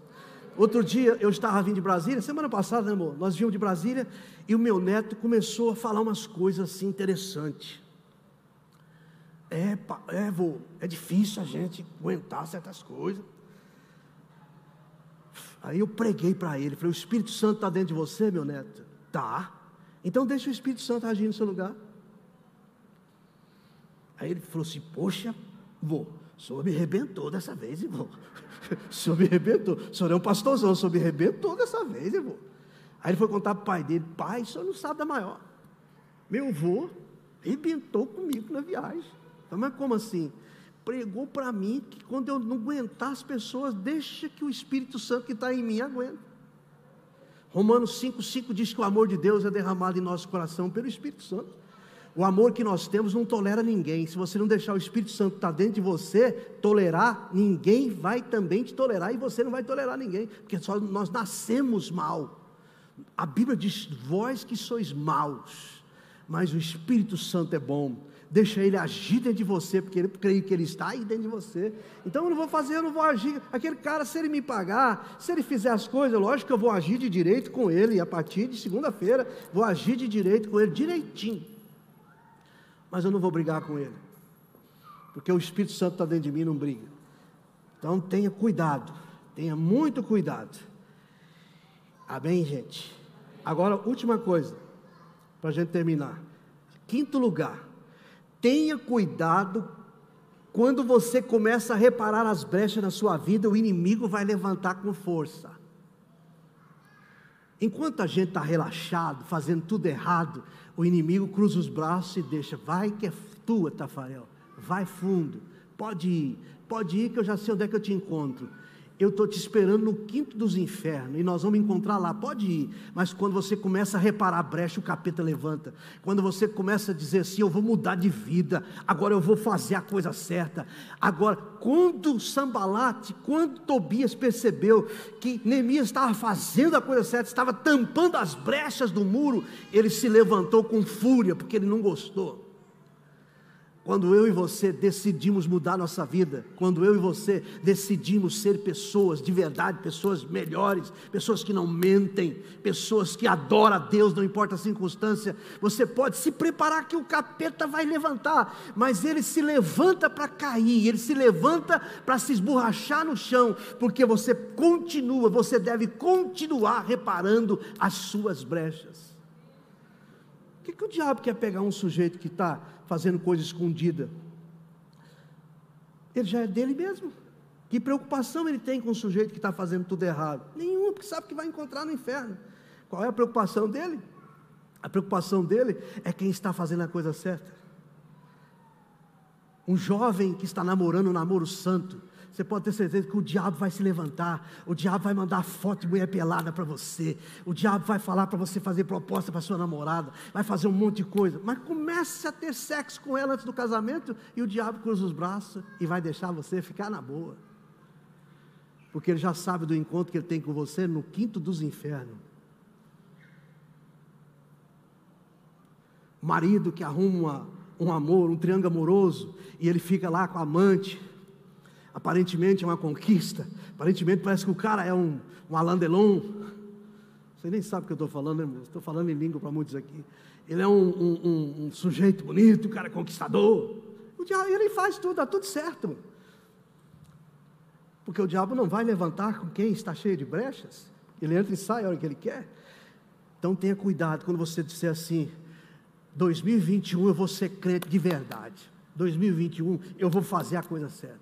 2021 eu vou, eu vou ser discípulo, eu vou deixar desse negócio de ser fã e vou me tornar discípulo. Se prepare que o diabo vai levantar. Mas deixa eu dizer uma coisa para você: o diabo nunca ganhou uma de Jesus. Sempre Jesus vence. Ele disse: No mundo tereis aflições, mas tem de bom ânimo, porque eu venci. E lá em, em, Mateus 28, 20, diz que Ele está conosco, eis que estou convosco todos os dias até a consumação do século. Deus está conosco, a bondosa mão de Deus está conosco.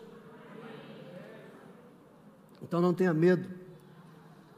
Quando você estiver reparando as brechas, esse é um momento de reflexão. Ó, falta 45 minutos para nós entrarmos no ano novo. Mas não adianta entrar ano novo com seus pensamentos velhos. Não adianta entrar um ano novo com essa cabeça sem estratégia, com essa cabeça de derrotado e derrotada. Vai ser uma, vai ser uma mesmice, vai ser uma, uma extensão do ano velho, apenas sem pandemia. Mas se você quiser fazer a diferença, quer receber a estratégia de Deus na sua vida, Faça a coisa acontecer. Não tenha medo desses princípios. Atentamente, faz cada um deles. E você vai ver a coisa acontecer. Olha aqui para mim. Se Neemias fosse fazer aqueles muros de uma maneira dele, primeira coisa que ele faria era um grande canteiro de obra, um grande lugar para guardar os materiais. Ele tinha que contratar centenas e milhares de trabalhadores profissionais para fazer aquele muro. E ainda assim não terminaria em 52 dias. Mas sabe o que Deus deu para ele? Está tudo no capítulo 3, depois você vai ler lentamente. Ele foi ao redor do muro, naquela noite que ele foi sozinho, Deus foi revelando para ele o que ele tinha que fazer. Ele pegou os sacerdotes e disse: Vocês levantam as portas, porque as portas têm que ser ungidas. Agora, o resto do muro, quem vai fazer é aqueles que moram no local. Deus disse: eles, quem mora vai fazer de frente à casa dele, o Renimar faz de frente à casa dele, eu sou vizinho dele, eu faço de frente à minha casa. Uh, uh, o Marcos está aqui, faz de frente à casa dele, o pastor está ali, faz de frente à casa dele. Ele não precisou contratar ninguém, eles dormiam lá e faziam aqui. Eles trabalhavam lá e faziam aqui. E dentro de 52 dias ele fez todo aquele muro que era 11 anos para fazer. Deus deu a ele uma estratégia que economizou, que fez com que a obra saísse rápido. E eles trabalhavam 24 horas por dia. Enquanto alguém dormia, outros trabalhavam. Alguém levantava, outro trabalhava, porque era ali na frente. E quem não quer fazer algo bem feito na frente da sua própria casa? E quando Sambalate e Tobias ficou sabendo, disse: uma raposa para sair derruba tudo. É quem não sabe o que está fazendo. Deus usa quem está disposto Deus não está procurando quem sabe, Deus é que capacita, Deus é que dá possibilidade para fazer, Deus é que dá sabedoria, Deus está procurando disposição. Deus não está preocupado com o calibre da sua arma, Deus está preocupado com quantos tiros você quer dar. Não adianta você ter um canhão em casa e não dar nenhum tiro. Tem um monte de sabedoria, mas não faz nada. Marrado, preso. Neemias foi lá e, e juntou aquele sujeito, e olha que ele era inteligente. Ele foi pegando aqueles maiorais das casas e colocou como chefe de distrito, e eles comandavam. Daí a pouco, quando Sambalá acordou e Tobias acordou, o muro já estava no meio, as portas já estavam colocadas, os portais já estavam colocados, e daí a pouco o muro foi estabelecido. E Neemias fala lá que eles conseguiram fazer o que em 52 dias aquele propósito que estava no coração dele. Todos trabalharam e ele deu uma estratégia bonita.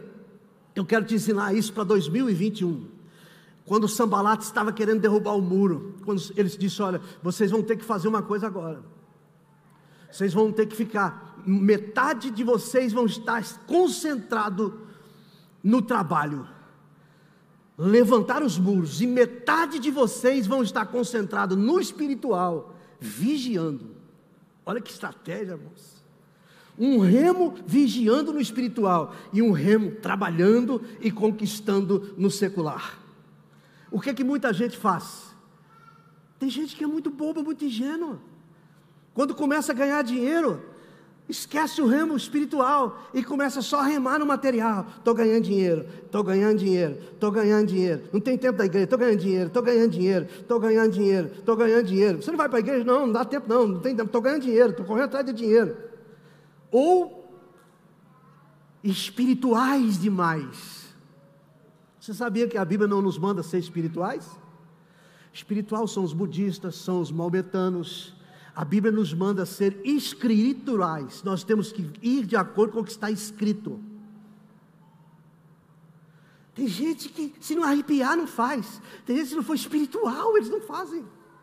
É aquele espiritual demais, igrejeiro, versículo atrás de versículo, e mais versículo, é bobo no sentido do secular, mas está cheio de versículo, cheio de mais versículo, tudo para ele é Bíblia, tem um homem Bíblia, é um homem bíblico, tudo é Bíblia, tudo é Bíblia, Deus não, não fez você para isso, ah, mas está escrito: buscar em primeiro lugar o reino de Deus, sua justiça, de mais coisas serão acrescentadas. Então senta e fica lendo Bíblia. Lendo Bíblia, você vai morrer sentado na Bíblia, pobre miserável. Pastor do céu, o senhor tem coragem de falar isso? Deus nos criou, Paulo disse em parte, perdão, Eu profetizo em parte, eu falo na minha língua. O meu espírito ora, mas o meu entendimento também tem que estar pronto.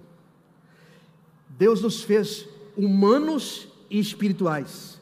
Eu sou humano e sou espiritual. E eu trabalho com sabedoria humana e trabalho com sabedoria espiritual. Eu construo um muro com uma das mãos e com a outra eu vigio e guardo a minha vida espiritual. E assim eu cresço e saio na frente daqueles que não acreditam que seja assim. Alô, tem alguém aí ainda? É, pastor, você vai me desculpar, mas deixa eu ler mais um versículo aqui que contesta com o senhor. Neemias chamou o pessoal e disse assim: agora é hora de vocês mostrar serviço dos dois lados. Vocês remam espiritualmente, remam materialmente, porque Deus quer que você realize. Paulo escrevendo a Timóteo diz assim: Ô Timóteo, cuida de você, para que você não seja um bocudo, para você falar e as pessoas acreditar, para você salvar você e depois salvar os outros. E olha aqui, Timóteo, que o seu progresso seja visto por todos. Irmãos, tem uns crentes que é uma vergonha, crentes que não tem progresso nenhum, crente que só sabe citar versículo bíblico, só discutir teologia, dá palpite, mas não tem nada de vitória. Estou desafiando você para esse ano novo. Seja inteligente no seu secular, seja o melhor no seu secular e seja um escritural, seja alguém que vai pelo que está escrito, ainda que você não arrepie, vai pelo que está escrito. Jesus não venceu Satanás arrepiando, Jesus venceu Satanás com o que está escrito. um mosquito aqui que eu estou tentando digerir, mas não. Jesus não disse: Olha, Satanás, eu estou arrepiando. É, ele foi, está escrito está escrito. E a vitória é nossa. Você quer um 2021 diferente? Deixa eu desligar aqui para dar uma tossida. E pronto, acabou. Não é Covid. A tosse do Covid não é assim. A tosse do Covid é mais ou menos assim. né? Essa está amarrada, jogada por terra, não diz. Alô, irmãos? Vamos mudar a história desse 2021? Vamos fazer o negócio andar? Entendeu o que eu disse, irmãos? Agora só igreja, só igreja. Ah, pastor, se eu não estiver na igreja, eu tenho que estar na igreja. Tem um tempo para estar na igreja, mas tem um tempo para trabalhar, cuidar da sua família, buscar as estratégias de Deus para criar sua família, para ter sabedoria com a família. Você quer ver um negócio que sem estratégia a gente não consegue chegar em lugar nenhum? A vida é cheia de facetas. Presta atenção, cheia de facetas. Quando a gente está namorando, quando se aprende a namorar, vem o noivado. Quando se aprende a ser noivo, vem o casamento. Quando se aprende a ficar casado, vem os filhos. Quando se aprende a cuidar dos nenenzinhos, ele cresce. Quando se aprende a cuidar dele num tamanhozinho, ele cresce e vira um adolescente. Quando se aprende a cuidar do adolescente, ele vira um adulto. Quando você aprende a cuidar do adulto, ele quer casar e sai de casa e começa a fazer coisas que você nunca ensinou. Então, se você não tiver estratégia de vida para trabalhar, se você não tiver estratégia de vida, sabedoria, todas essas facetas te pegam de surpresa. Todas essas facetas te pegam de surpresa. Por isso que tem sujeito que nunca casa, porque ele nunca aprendeu a ser solteiro. Ah, quando eu casar, vou ser feliz. Quando eu casar, eu vou aprender. Se você não aprender solteiro, você não aprende casado.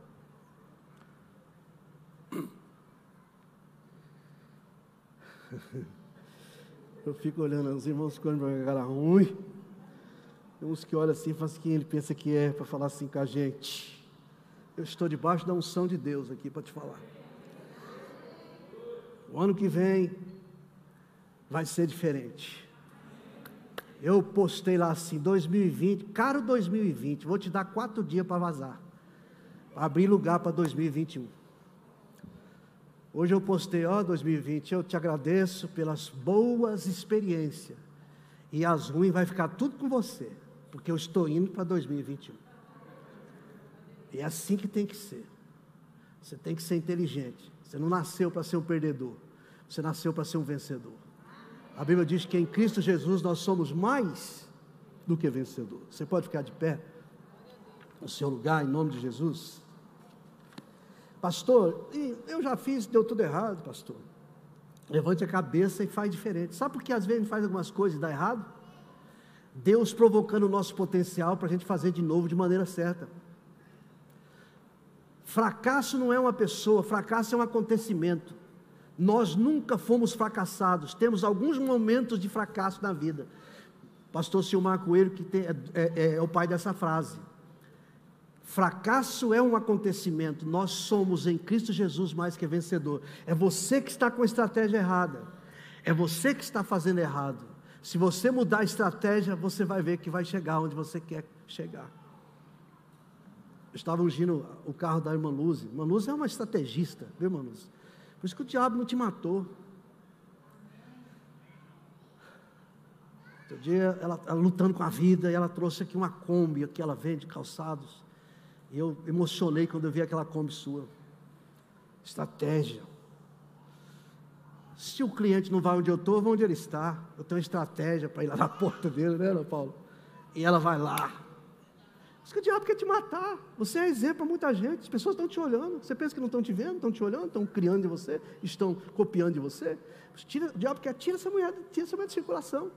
Mas Deus, Deus quer levantar nesse ano de 2021 um monte de estrategista aqui para crescer. Um monte de servos de Neemias para você fazer em 52 dias o que levaram 11 anos. Eu vinha conversando com a pastora hoje. Eu quero essa unção sobre a minha vida. Eu tenho 62 anos de idade e eu acho que eu já conquistei pouco. Eu quero conquistar muito mais, porque agora eu tenho experiência. Agora eu sei lidar com a coisa. Agora eu sei fazer direito. E eu, nesses 30 anos que me restam, que eu vou até 92 trabalhando para caramba ainda, eu vou fazer muito mais do que eu já fiz em 62 porque Deus vai me dar estratégia, Deus vai me dar estratégia, Deus vai me dar estratégia, e a bondosa mão de Deus está comigo, a bondosa mão de Deus está com vocês, e Deus vai dar estratégia, Deus vai dar estratégia para vocês. Ah, pastor, já falaram isso tantas vezes, só de falar, o que eu estou falando não muda, é como você recebe isso que muda. Eu quero orar por você agora. Senta no seu lugar aí, se acomode bem aí nessa poltrona, eu sei que ela não é muito cômoda, até porque para que você não cochile, né? E você vai abrir a sua Bíblia mesmo assentados. Nós vamos ler primeiro um versículo que está no capítulo 7, segunda carta de Paulo aos Coríntios. Depois nós vamos abrir a nossa Bíblia em Mateus capítulo 26 e vamos falar um pouco sobre a Santa Ceia do Senhor. Essa refeição noturna, né? refeição da tarde, Santa Ceia. O Senhor Jesus, ele terminou com o ciclo da, da Páscoa e instituiu a Santa Ceia. Né? Ele diz que nós devemos comer a Santa Ceia todos os meses, devemos comer a Santa Ceia, alguns toda semana, alguns todos os meses, alguns todos os dias. Vai muito de cada igreja, de cada decisão doutrinária da sua igreja, da igreja que você congrega. Nós aqui, por exemplo, nós fazemos uma vez por mês, nós tomamos a Santa Ceia. Nós Acreditamos que a Santa Ceia é um dos cultos mais importantes das Escrituras Sagradas. É uma das doutrinas mais importantes para todos nós, até porque nós precisamos tomar Santa Ceia todos os meses, para que nós possamos renovar a nossa aliança com Deus e com o próximo. Precisamos fazer uma varredura no nosso coração, para que o diabo não enche o nosso coração de lixo, né, de mágoa, de rancor de desejo de vingança, de, de, de ódio, de alguma coisa que todos nós somos capazes de adquirir, capazes de colocar no nosso coração. Então, Santa Ceia é um dia especial para a gente dar uma varrida, a gente examinar e varrer o nosso coração, comer do pão, beber do cálice e sair daqui mais leve do que quando entramos. Todos nós temos uma dificuldade em certas áreas, algumas dificuldades em certas áreas da nossa vida, às vezes em perdoar uma pessoa, às vezes em reagir a certas atitudes das pessoas para conosco. Às vezes nós não temos uma cultura de tolerância, às vezes nós não temos uma, porque a nossa criação foi diferente, nós crescemos numa cultura diferente, por isso nós não somos muito de tolerar, não somos muito de, de aceitar certas coisas. E nós vamos criando uma cultura de prisão, uma cultura de carga sobre a vida da gente. E somente o Espírito Santo, só o Espírito Santo de Deus que pode nos ajudar nisso. Nós não temos coragem de falar com as pessoas. Às vezes nós não temos coragem de abrir com uma pessoa. Somente o Espírito Santo pode entrar lá, sondar isso que está acontecendo e mudar a nossa vida. Que essa noite seja uma noite de cura para a sua vida, em nome de Jesus. Você pode dizer glória a Deus? Eu quero falar com você hoje sobre dois tipos de arrependimento que existe. Um arrependimento segundo Deus, que produz vida, e um arrependimento segundo o mundo, que produz morte. Existem dois tipos de arrependimento. Nós vamos entender qual tipo desse, qual desses arrependimentos que nós estamos praticando. Se nós estamos arrependendo segundo Deus daquilo que a gente faz, daquilo que a gente faz até inconsciente, daquilo que a gente faz consciente, ou se nós estamos constantemente sendo disciplinados por Deus para não sermos condenados com o mundo, se nós estamos praticando o arrependimento segundo o mundo. O apóstolo Paulo, ele foi o homem que recebeu a autoridade da doutrina, da teologia do Novo Testamento. Jesus não tinha tempo. O ministério de Jesus foi tão pequeno na terra, apenas três anos e seis meses, e ele veio salvar a humanidade, e ele não teve como passar a teologia da igreja para a igreja primitiva, para que viesse até nós. Então ele confiou essa teologia ao apóstolo São Paulo, um apóstolo que ele evangelizou, que ele ganhou, que ele preparou e fez com que ele fosse o teólogo da nossa igreja, o teólogo da igreja do Senhor. Então, no versículo 10 do capítulo 7, ele diz assim: Porque a tristeza, segundo Deus, produz arrependimento para a salvação. O arrependimento, segundo Deus, produz salvação, produz livramento, produz, produz alívio produz mudança, produz algo que faz a gente sentir bem. E aí o versículo continua dizendo que a ninguém traz pesar, mas a tristeza do mundo, ou seja, o arrependimento segundo o mundo, produz morte. Qual a diferença desses dois arrependimentos? Por que, que nós temos que arrepender? Por que, que o arrependimento faz parte da nossa vida? Por que, que nós precisamos todos os dias rever a nossa vida, vigiar e policiar o nosso coração para ver se nós não estamos deixando lá algumas coisas que nos atrapalham nessa caminhada chamada cristianismo. Eu queria orar com você um pouquinho, eu queria que você, nesse momento, você estivesse orando para a gente falar um pouquinho sobre isso. Curva a sua cabeça, mesmo aí onde você está. Pai querido e santo, nós não queremos nessa noite só comer um pedacinho de pão em beber um pouquinho de suco de uva, chamar isso de santa ceia, para um alívio de consciência, para um ritual religioso, uma cultura religiosa que temos. Nós queremos que o Senhor faça valer sobre nossas vidas o poder da santa ceia. Nós queremos, ó oh Deus, que de fato, ao comermos esse pão e beber esse cálice, Senhor, possamos estar recebendo o seu presente, quando o Senhor disse: Este é o meu corpo que é dado por vós. Quando o Senhor disse: Este é o meu sangue que é derramado para vocês. Que nós possamos sentir de fato a sua vida no nosso coração e na nossa vida. Sentir de fato que recebemos os benefícios da Santa Ceia nesta noite, que vá muito além de um rito religioso, ou de um cumprimento de algo para alívio de consciência. Algo que vai fazer diferença na nossa vida, em nome de Jesus. Amém e amém. Você vai abrir agora São Mateus capítulo 26. Nós vamos ver aqui a Santa Ceia do Senhor, quando Jesus prepara a Santa Ceia. Eu acho lindo isso aqui, irmãos, como Jesus ele ele é maravilhoso, ele é extraordinário. A atitude de Jesus diante de uma circunstância. Por isso que ele disse que nós devemos aprender com ele que é manso e humilde de coração. Eu preguei hoje de manhã que uma caminhada sem fardo, uma caminhada com duas pernas, duas pernas, chamada humildade e mansidão. Toda vez que você der dois passos, você tem que pensar que você deve ser humilde e manso. Por que, que você deve ser humilde e manso? Humilde e manso. A Bíblia diz que os mansos herdarão a terra. Moisés era o homem mais manso do Velho Testamento. Não significa que ele não tinha autoridade, não significa que ele era um alienado, um pacato.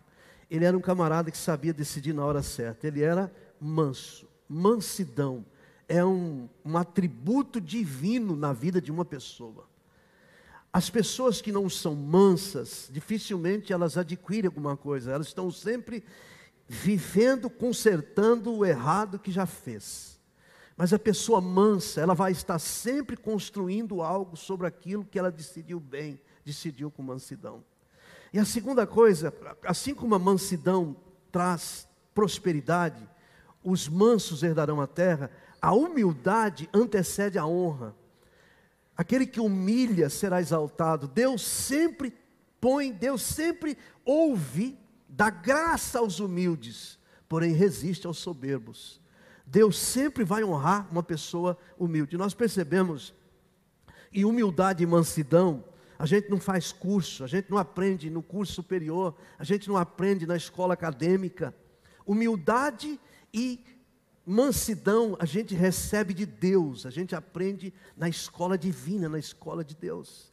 Existem pessoas totalmente ignorantes, embora tenham seus cursos, embora são pessoas formadas, pessoas que têm seu curso superior, pessoas que têm um, um refinamento, e que são pessoas estúpidas elas não recebem essa mansidão e essa humildade no cursos seculares, ela recebe isso de Deus. É Deus é que trata isso no caráter da pessoa. E por isso que Jesus disse: Aprendei de mim que sou manso e humilde de coração.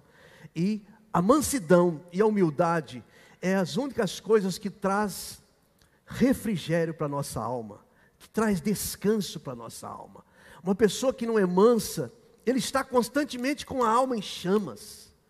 Ele está sempre achando que alguém está devendo a ele uma justificativa. Está achando que o mundo deve a ele uma explicação. Os amigos devem a ele uma explicação, porque ele, ele é bruto, ele quer resolver isso ao seu modo.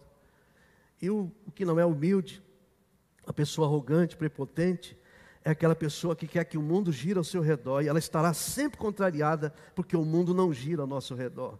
Nós estaremos sempre tendo que administrar alguma coisa que está acontecendo que não está nos agradando e nós só podemos fazer isso com humildade. No dia da Santa Ceia, eu quero que você acompanhe comigo a partir do verso 20, do capítulo 26 de Mateus. Jesus se põe à mesa junto com pessoas tão interessantes. Né? Ali tem dois discípulos que vão traí-lo, ele sabe disso. Ali tem um que vai negá-lo, ali tem um que vai traí-lo, que vai vendê-lo, ali tem os outros que vão todos embora na hora que ele mais precisa.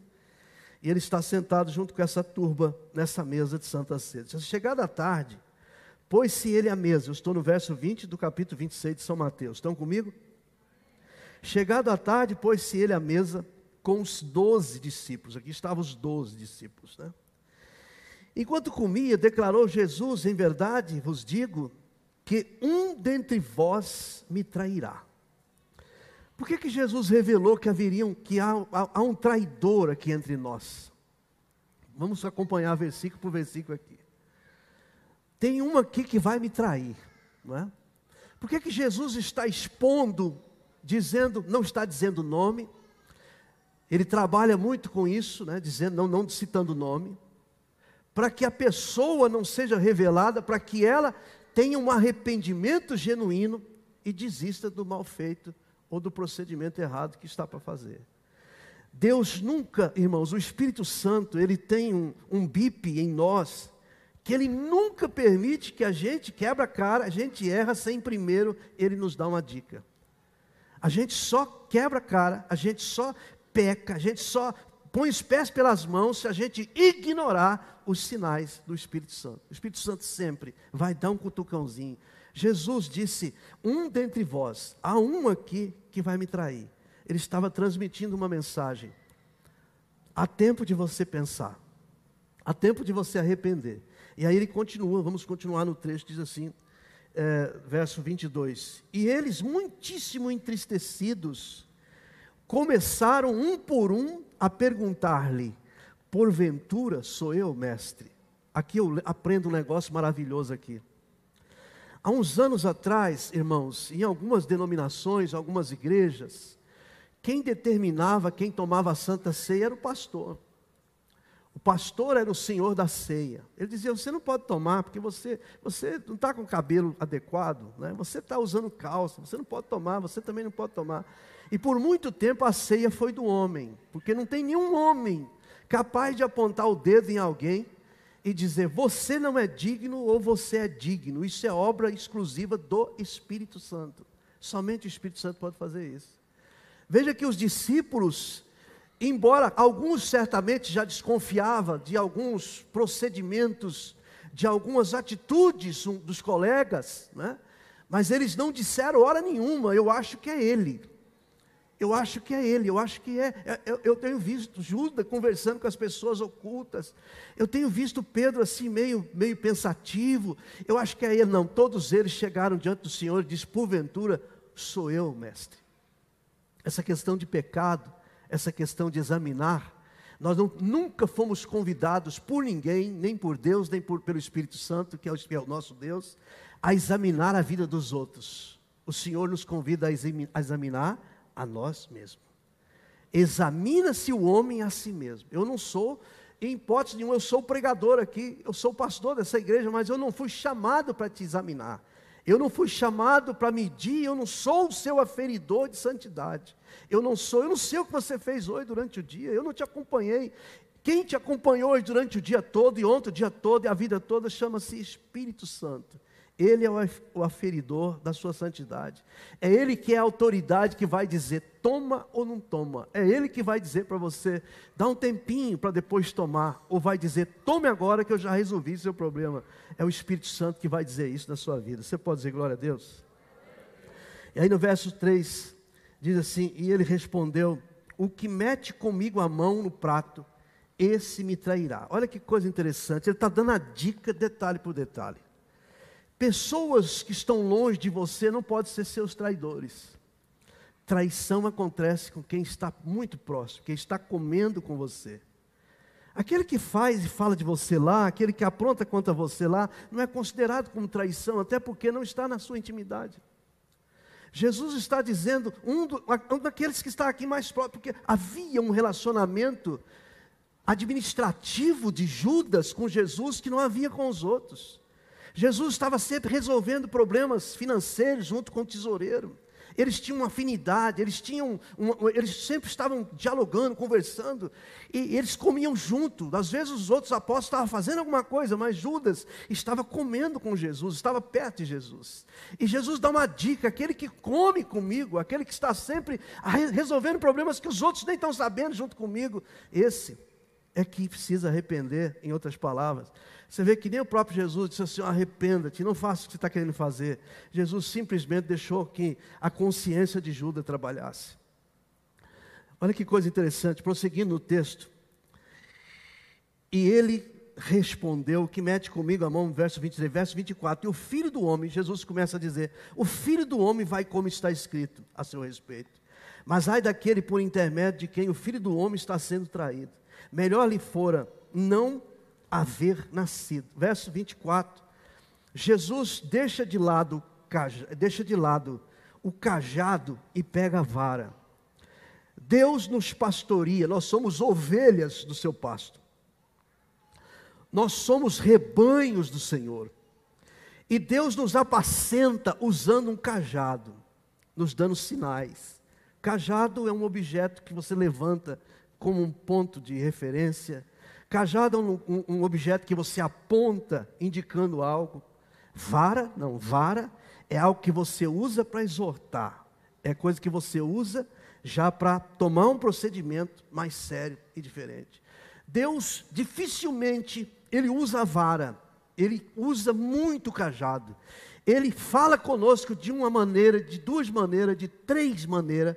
Deus fala conosco, segundo o que está lá escrito em Jó 34, está escrito que Deus fala conosco em sonho, Deus revela as suas, as suas decisões enquanto dormimos. Às vezes você deita pensando em fazer algo no dia seguinte, e Deus te convence a não fazer durante o sono. Deus conversa com o teu espírito, porque o teu espírito não dorme.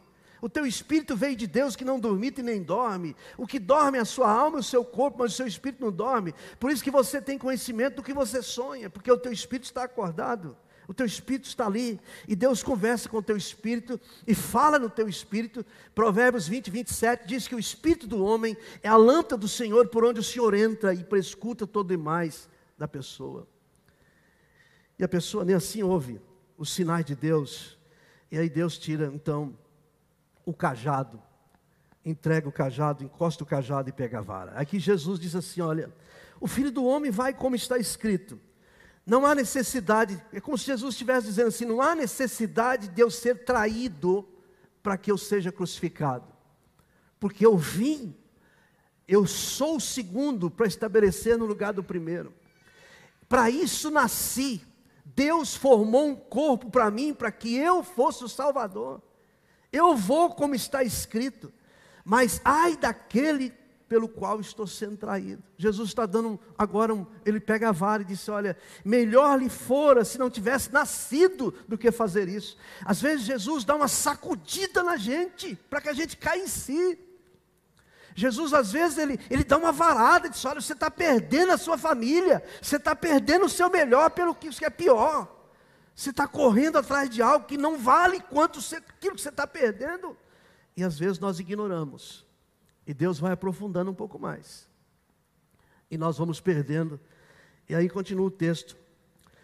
A palavra de Deus diz: Então Judas, que eu traía, perguntou: Acaso sou eu, mestre? Aí Jesus esclarece. Respondeu-lhe Jesus: Tu disseste, é você. O que, que Judas tinha que fazer aqui agora? Quando ele é descoberto que ele é o traidor, o que, que vocês acham? Qual a atitude que Judas teria que ter diante de Jesus? Ele teria que ter tido um arrependimento genuíno. Ele teria que ser curvado. Mas, pastor, Judas já nasceu para a perdição. Os legalistas dizem: não, Judas já nasceu para a perdição. Já estava escrito que o filho da perdição nasceria para isso. O filho da perdição não tem nome e nem família. O filho da perdição seria aquele que desobedecesse, aquele que não cumpriria e não se arrependeria. Judas você sabe que Judas se tornou sinônimo de traição. Espero que não tenha ninguém aqui com esse nome de Judas. Talvez você pôs uma homenagem a alguém, mas dificilmente as pessoas põem nome num filho de Judas. Judas é sinônimo de traição, né? Quando alguém é traído, sempre alguém diz assim: ah, aquele Judas, né? aquele Judas, aquele Judas, você deve saber disso. Judas, da igreja para a igreja católica, naquele sábado, aleluia, né? Quem aqui já foi católico? Levanta a mão assim. Quem já foi católico? Pouquíssima gente, né? Você, você não era nada, né? Que você não pode nem dizer que era católico, se nem na igreja não ia. e tinha, não sei se vocês lembram, que fazia um, um, um Judas, né? Um, um, bonecão. E no sábado, aleluia, ele chegava cacete nesse cara, né? Ele estava acabando com Judas, acabando com Judas. Judas, ele recebeu um título repugnante porque ele não soube buscar o arrependimento verdadeiro, o arrependimento de Deus. Se você fizer um estudo com paciência, você vai perceber que Pedro traiu tanto quanto Jesus, negou Jesus, não defendeu Jesus, escondeu de Jesus. Mas Pedro buscou um arrependimento genuíno. Pedro ouviu Pedro estava atento aos sinais. E o Espírito Santo usou um galo para trazer à memória de Pedro a palavra de Jesus. A Bíblia diz que quando o galo cantou, recobrou na mente, no coração de Pedro as palavras de Jesus. E ele chorou amargamente, arrependido por ter traído, por ter negado a Jesus.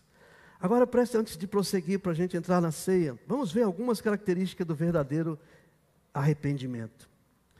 O verdadeiro arrependimento, ele leva o pecador a aproximar-se de Deus, ao passo que o, o falso arrependimento faz a pessoa esconder de Deus. O verdadeiro arrependimento, ele vê os prejuízos eternos do seu pecado, daquele pecado que precisa ser arrependido. O arrependimento, segundo o mundo, vê os, a, o medo de perder os privilégios. a pessoa ela, ela tem medo das consequências, tem medo de cair em descrédito, tem medo de perder o prestígio. Então ela esconde, ela tem, ela tem medo, ela, ela, ela, ela sente remorso, mas ela não está arrependida segundo Deus e por isso ela vai a caminho da morte. A Bíblia diz que Judas ele encheu de remorso de tal forma que ele precipitou-se e todas as suas entranhas saiu para fora, ele se enforcou numa, num despenhadeiro, uma corda, e ali ele, ele morre de uma forma terrível.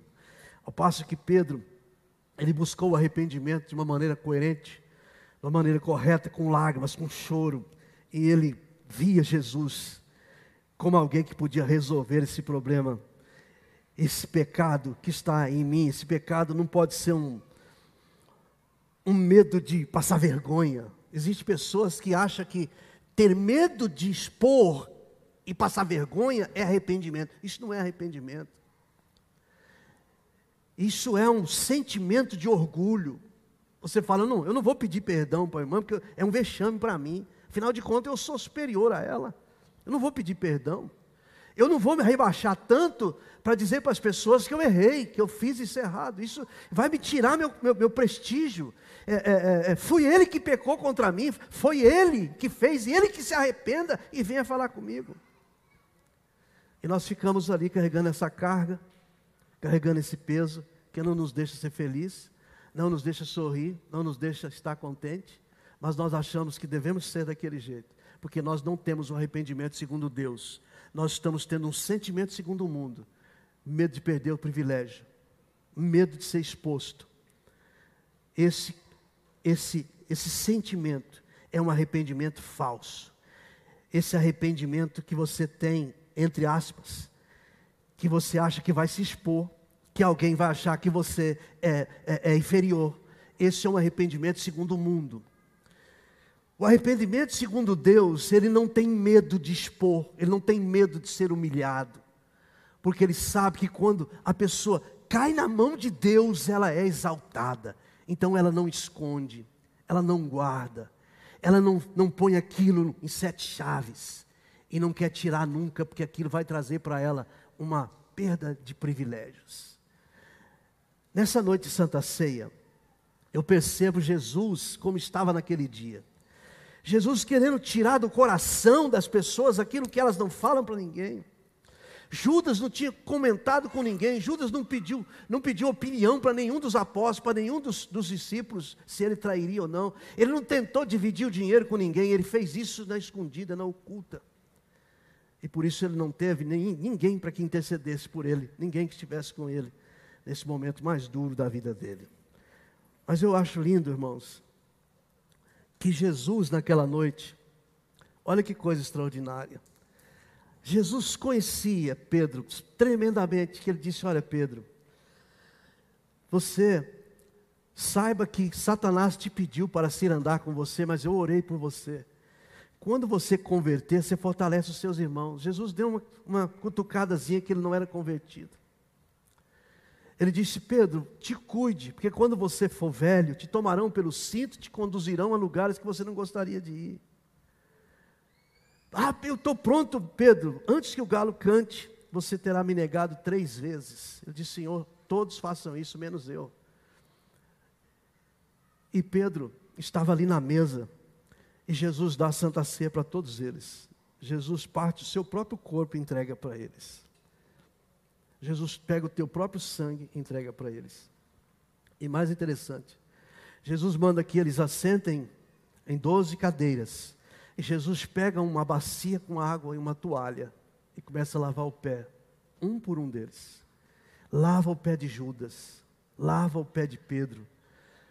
Olha que coisa, que coisa extraordinária. Jesus está dando oportunidade para que a pessoa se arrependa para que a pessoa mude, para que a pessoa deixe de ser esse portador daquilo que vai prejudicá-lo, daquilo que vai tirar dele a vida, tirar a essência da vida. Quando eu ou você não conseguimos perdoar, não conseguimos relacionar bem com alguém, nós estamos tirando a nossa essência da vida, porque Jesus conviveu com seus algozes. Jesus disse: Pai, perdoa, porque eles não sabem o que fazem. E essa palavra é tão irritativa, essa palavra fez com que o, o STF se irritasse tanto esses dias, quando alguém levianamente citou esse texto.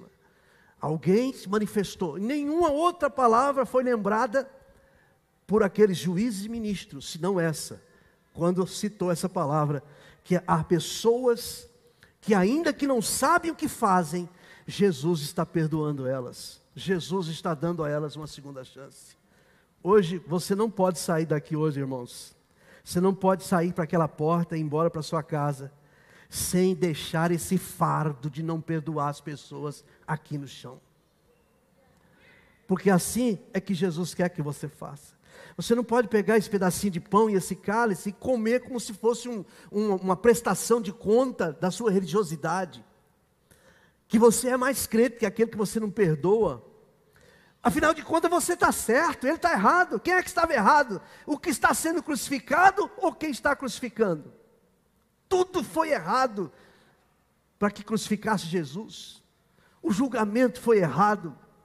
Os procedimentos foi errado, foi inveja que fez ele ir lá.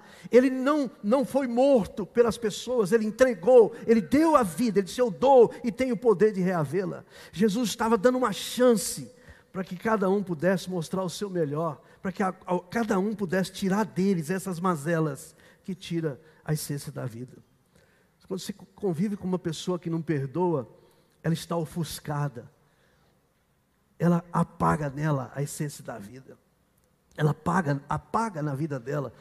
Você pode conversar com uma pessoa, eu converso com pessoas que às vezes dizem assim, olha pastor, fulano me feriu tanto, Beltrano me feriu tanto, que eu não consigo perdoá-lo. Eu disse, pois você precisa. Perdão não é um sentimento, perdão é uma decisão. Eu já contei a minha história aqui. Eu já tive um ressentimento de morte no meu coração. Cheguei a juntar dinheiro para comprar uma arma para matar o meu irmão caçula. A maioria de vocês conhece a história. E eu estava alimentando dentro de mim um sentimento profundo de matá-lo. Eu ia dar um tiro na cara dele. Eu achava demais o que ele fez comigo. O que ele fez comigo não se faz com ninguém. O que, ele, que ele, a, a, a atitude dele foi horrível. Ele agiu comigo de uma maneira terrível. E eu planejava matá-lo. E um dia eu ouvi uma mensagem muito melhor do que essa, obviamente, muito mais forte do que essa. E naquele dia eu tomei uma decisão, disse: hoje eu vou perdoar o meu irmão e não vou matá-lo, não vou proceder mais dessa maneira. E naquele dia eu fui na porta do templo, o templo só tinha uma saída, não tinha como nós temos várias saídas. E eu fui para a porta do templo e fiquei esperando o meu irmão. Alguém disse para ele: Ó, seu irmão está lá te esperando, toma cuidado, você dá ter mais cuidado. Ele sempre saía antes de mim do culto porque ele tinha medo, porque já falaram para ele que eu ia matá-lo. E eu de fato ia matá-lo. Não que eu tinha matado alguém, mas eu tinha vontade de matá-lo, eu tinha um desejo de matá-lo. Eu fui lá para frente, eu decidi naquele dia. Disse: hoje eu não volto para casa. Eu não me lembro exatamente se era um dia de Santa Ceia. E eu fiquei lá na porta da igreja. E quando ele, ele, ele me viu lá, ele enrolou um pouquinho, ele ficou por ali, ele ficou por ali. Não sabia se ia, não sabia se não ia. E eu fiquei lá na porta. E alguns colegas ficaram perto de mim e disseram, oh, João, vê lá o que você vai fazer, toma cuidado, você vai estragar a sua vida. Você tá, palpava em mim para ver se eu estava armado, né? E de repente lá vem ele, assim.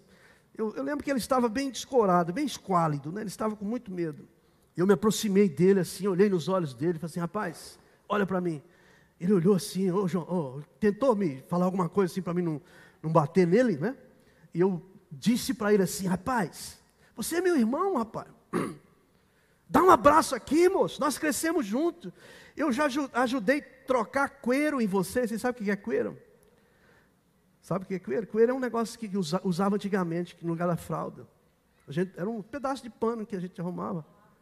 Enrolava o bebê, né, fazia um casulo. Tadinho das crianças mais do meu tempo, né? Hoje as crianças já nascem sem camisa, vai jogar bola, né? Antigamente se enrolava. Botava os bracinhos do bichinho assim, né?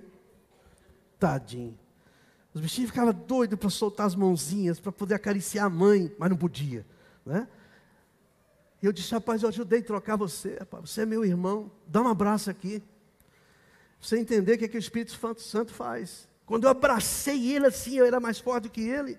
Eu sempre fui esse cara fortão desse jeito aqui. Né? Eu abracei ele assim, apertei ele em mim assim, falei, rapaz, você é meu irmão, rapaz, eu te amo, rapaz. E o Satanás falava num dos meus ouvidos, igual aqueles filmezinhos, enforca ele. Enforca ele. Você é mais forte que ele, se você dá uma enforcada conforme o jeito aqui, ele morre, pode enforcar ele. E o Espírito Santo dizia assim: ama ele, ama ele, ama ele. E a Bíblia diz que o amor é mais forte do que o ódio. E eu consegui amá-lo, consegui apertá-lo e perdoei. Ele foi para casa sem saber nada que estava acontecendo. Eu fui para casa leve. Eu joguei no chão aquele fardo que, que vem logo em seguida uma atitude de arrependimento? Uma decisão de abrir mão dos seus direitos que você acha que tem.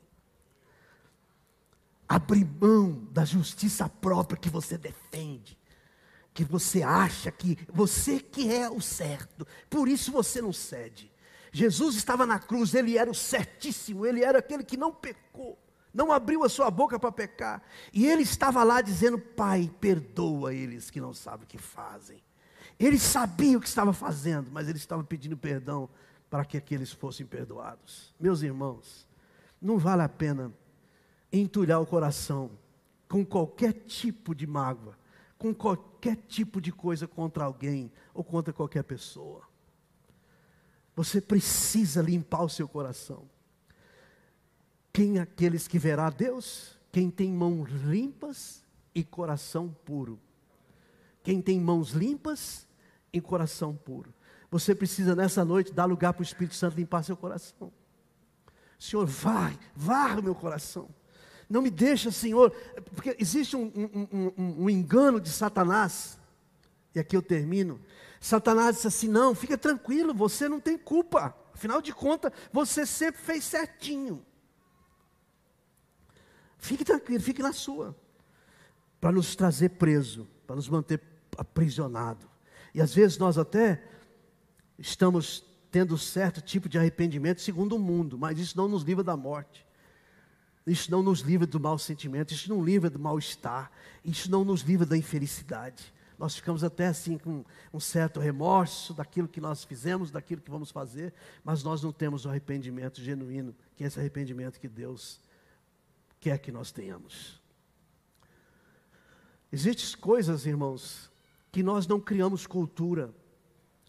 E uma das coisas que nós nunca vamos criar cultura é de arrependimento. Arrependimento sempre tem que ser uma, uma atitude brusca. Sempre tem que ser uma atitude que custa preço. Por isso que a atitude do perdão está com base no amor. Amor não é um sentimento nobre que a gente simplesmente fala. Se você ler 1 de Coríntios, capítulo 13, você vai perceber que amor é um compromisso muito sério. É um compromisso de fé. O amor tudo crê. O amor é algo que você não deixa, se você tem amor, você não deixa de acreditar. O amor é algo que faz a gente suportar. O amor é algo que faz a gente tolerar. O amor não é simplesmente uma falácia, mas o amor é algo que vem de uma decisão, algo que de fato vale a pena. Eu queria que você nessa noite, talvez, pastor, essa palavra não serve para mim, porque eu sou um santo três vezes, eu sou quase a quarta pessoa da Trindade. Tanto santo que eu sou, pastor. Conheço, eu já me examinei todinho e não me vejo em nenhum lugar em falha, sabe, pastor? Eu até não sei porque que estou aqui, não sei nem porque que vou tomar ceia, porque eu sou tão santo que eu nem preciso dessa ceia. Talvez você está pensando aqui que o culpado são as pessoas que estão ao seu redor. Culpados são as pessoas que te feriram. Mas a Bíblia, quando fala de perdão, não está falando que você deve procurar os seus direitos. Procura os seus direitos e depois perdoa. A Bíblia está dizendo que você deve perdoar. Você deve tirar esse fardo. Em nome de Jesus. Eu sei o que é isso. Eu vivi isso na pele. Eu vivi isso muitos anos na minha pele. Desejo de vingança, desejo de matar eu não tive nenhum momento de alegria, nenhum momento de felicidade. Aquele dia que eu perdoei meu irmão, que eu abracei meu irmão, eu aprendi. Eu não fico de mal com mais ninguém, ninguém fica de mal, só se eu não souber. Mas eu vou ao encontro das pessoas. Já tive problemas com o secretário meu, uns anos atrás. Eu marquei um almoço com ele numa churrascaria. Quando ele soube, ele ficou assustado. E lá nós comemos junto e eu conversei com ele, disse: Nós não podemos ficar assim.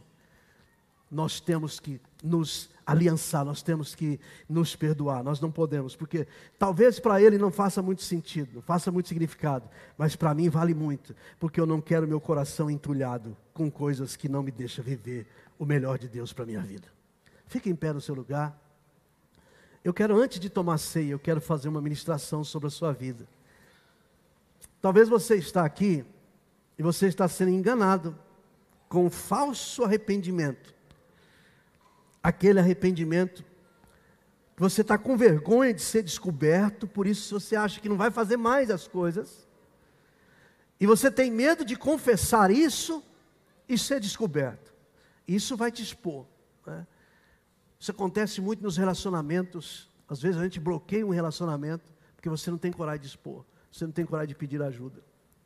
Eu nunca me esqueço de uma palavra que eu ouvi um dia, talvez até pode estar me assistindo, o pastor Jeremias Pereira, da oitava igreja em Belo Horizonte.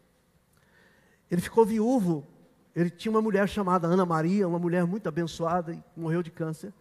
Ele casou novamente com uma outra esposa também muito abençoada. E durante um período grande do seu casamento, ele não tinha um relacionamento sadio com a esposa. Ele era um crente, pastor, mas ele era viciado em pornografia.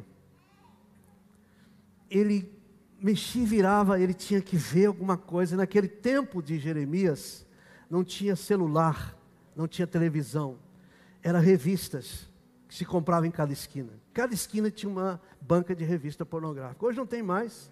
Hoje está na altura do dedo, na altura do seu dedo, a pornografia. E Jeremias alegrava o coração de todo mundo e ia para casa triste, porque ele tinha uma autocondenação.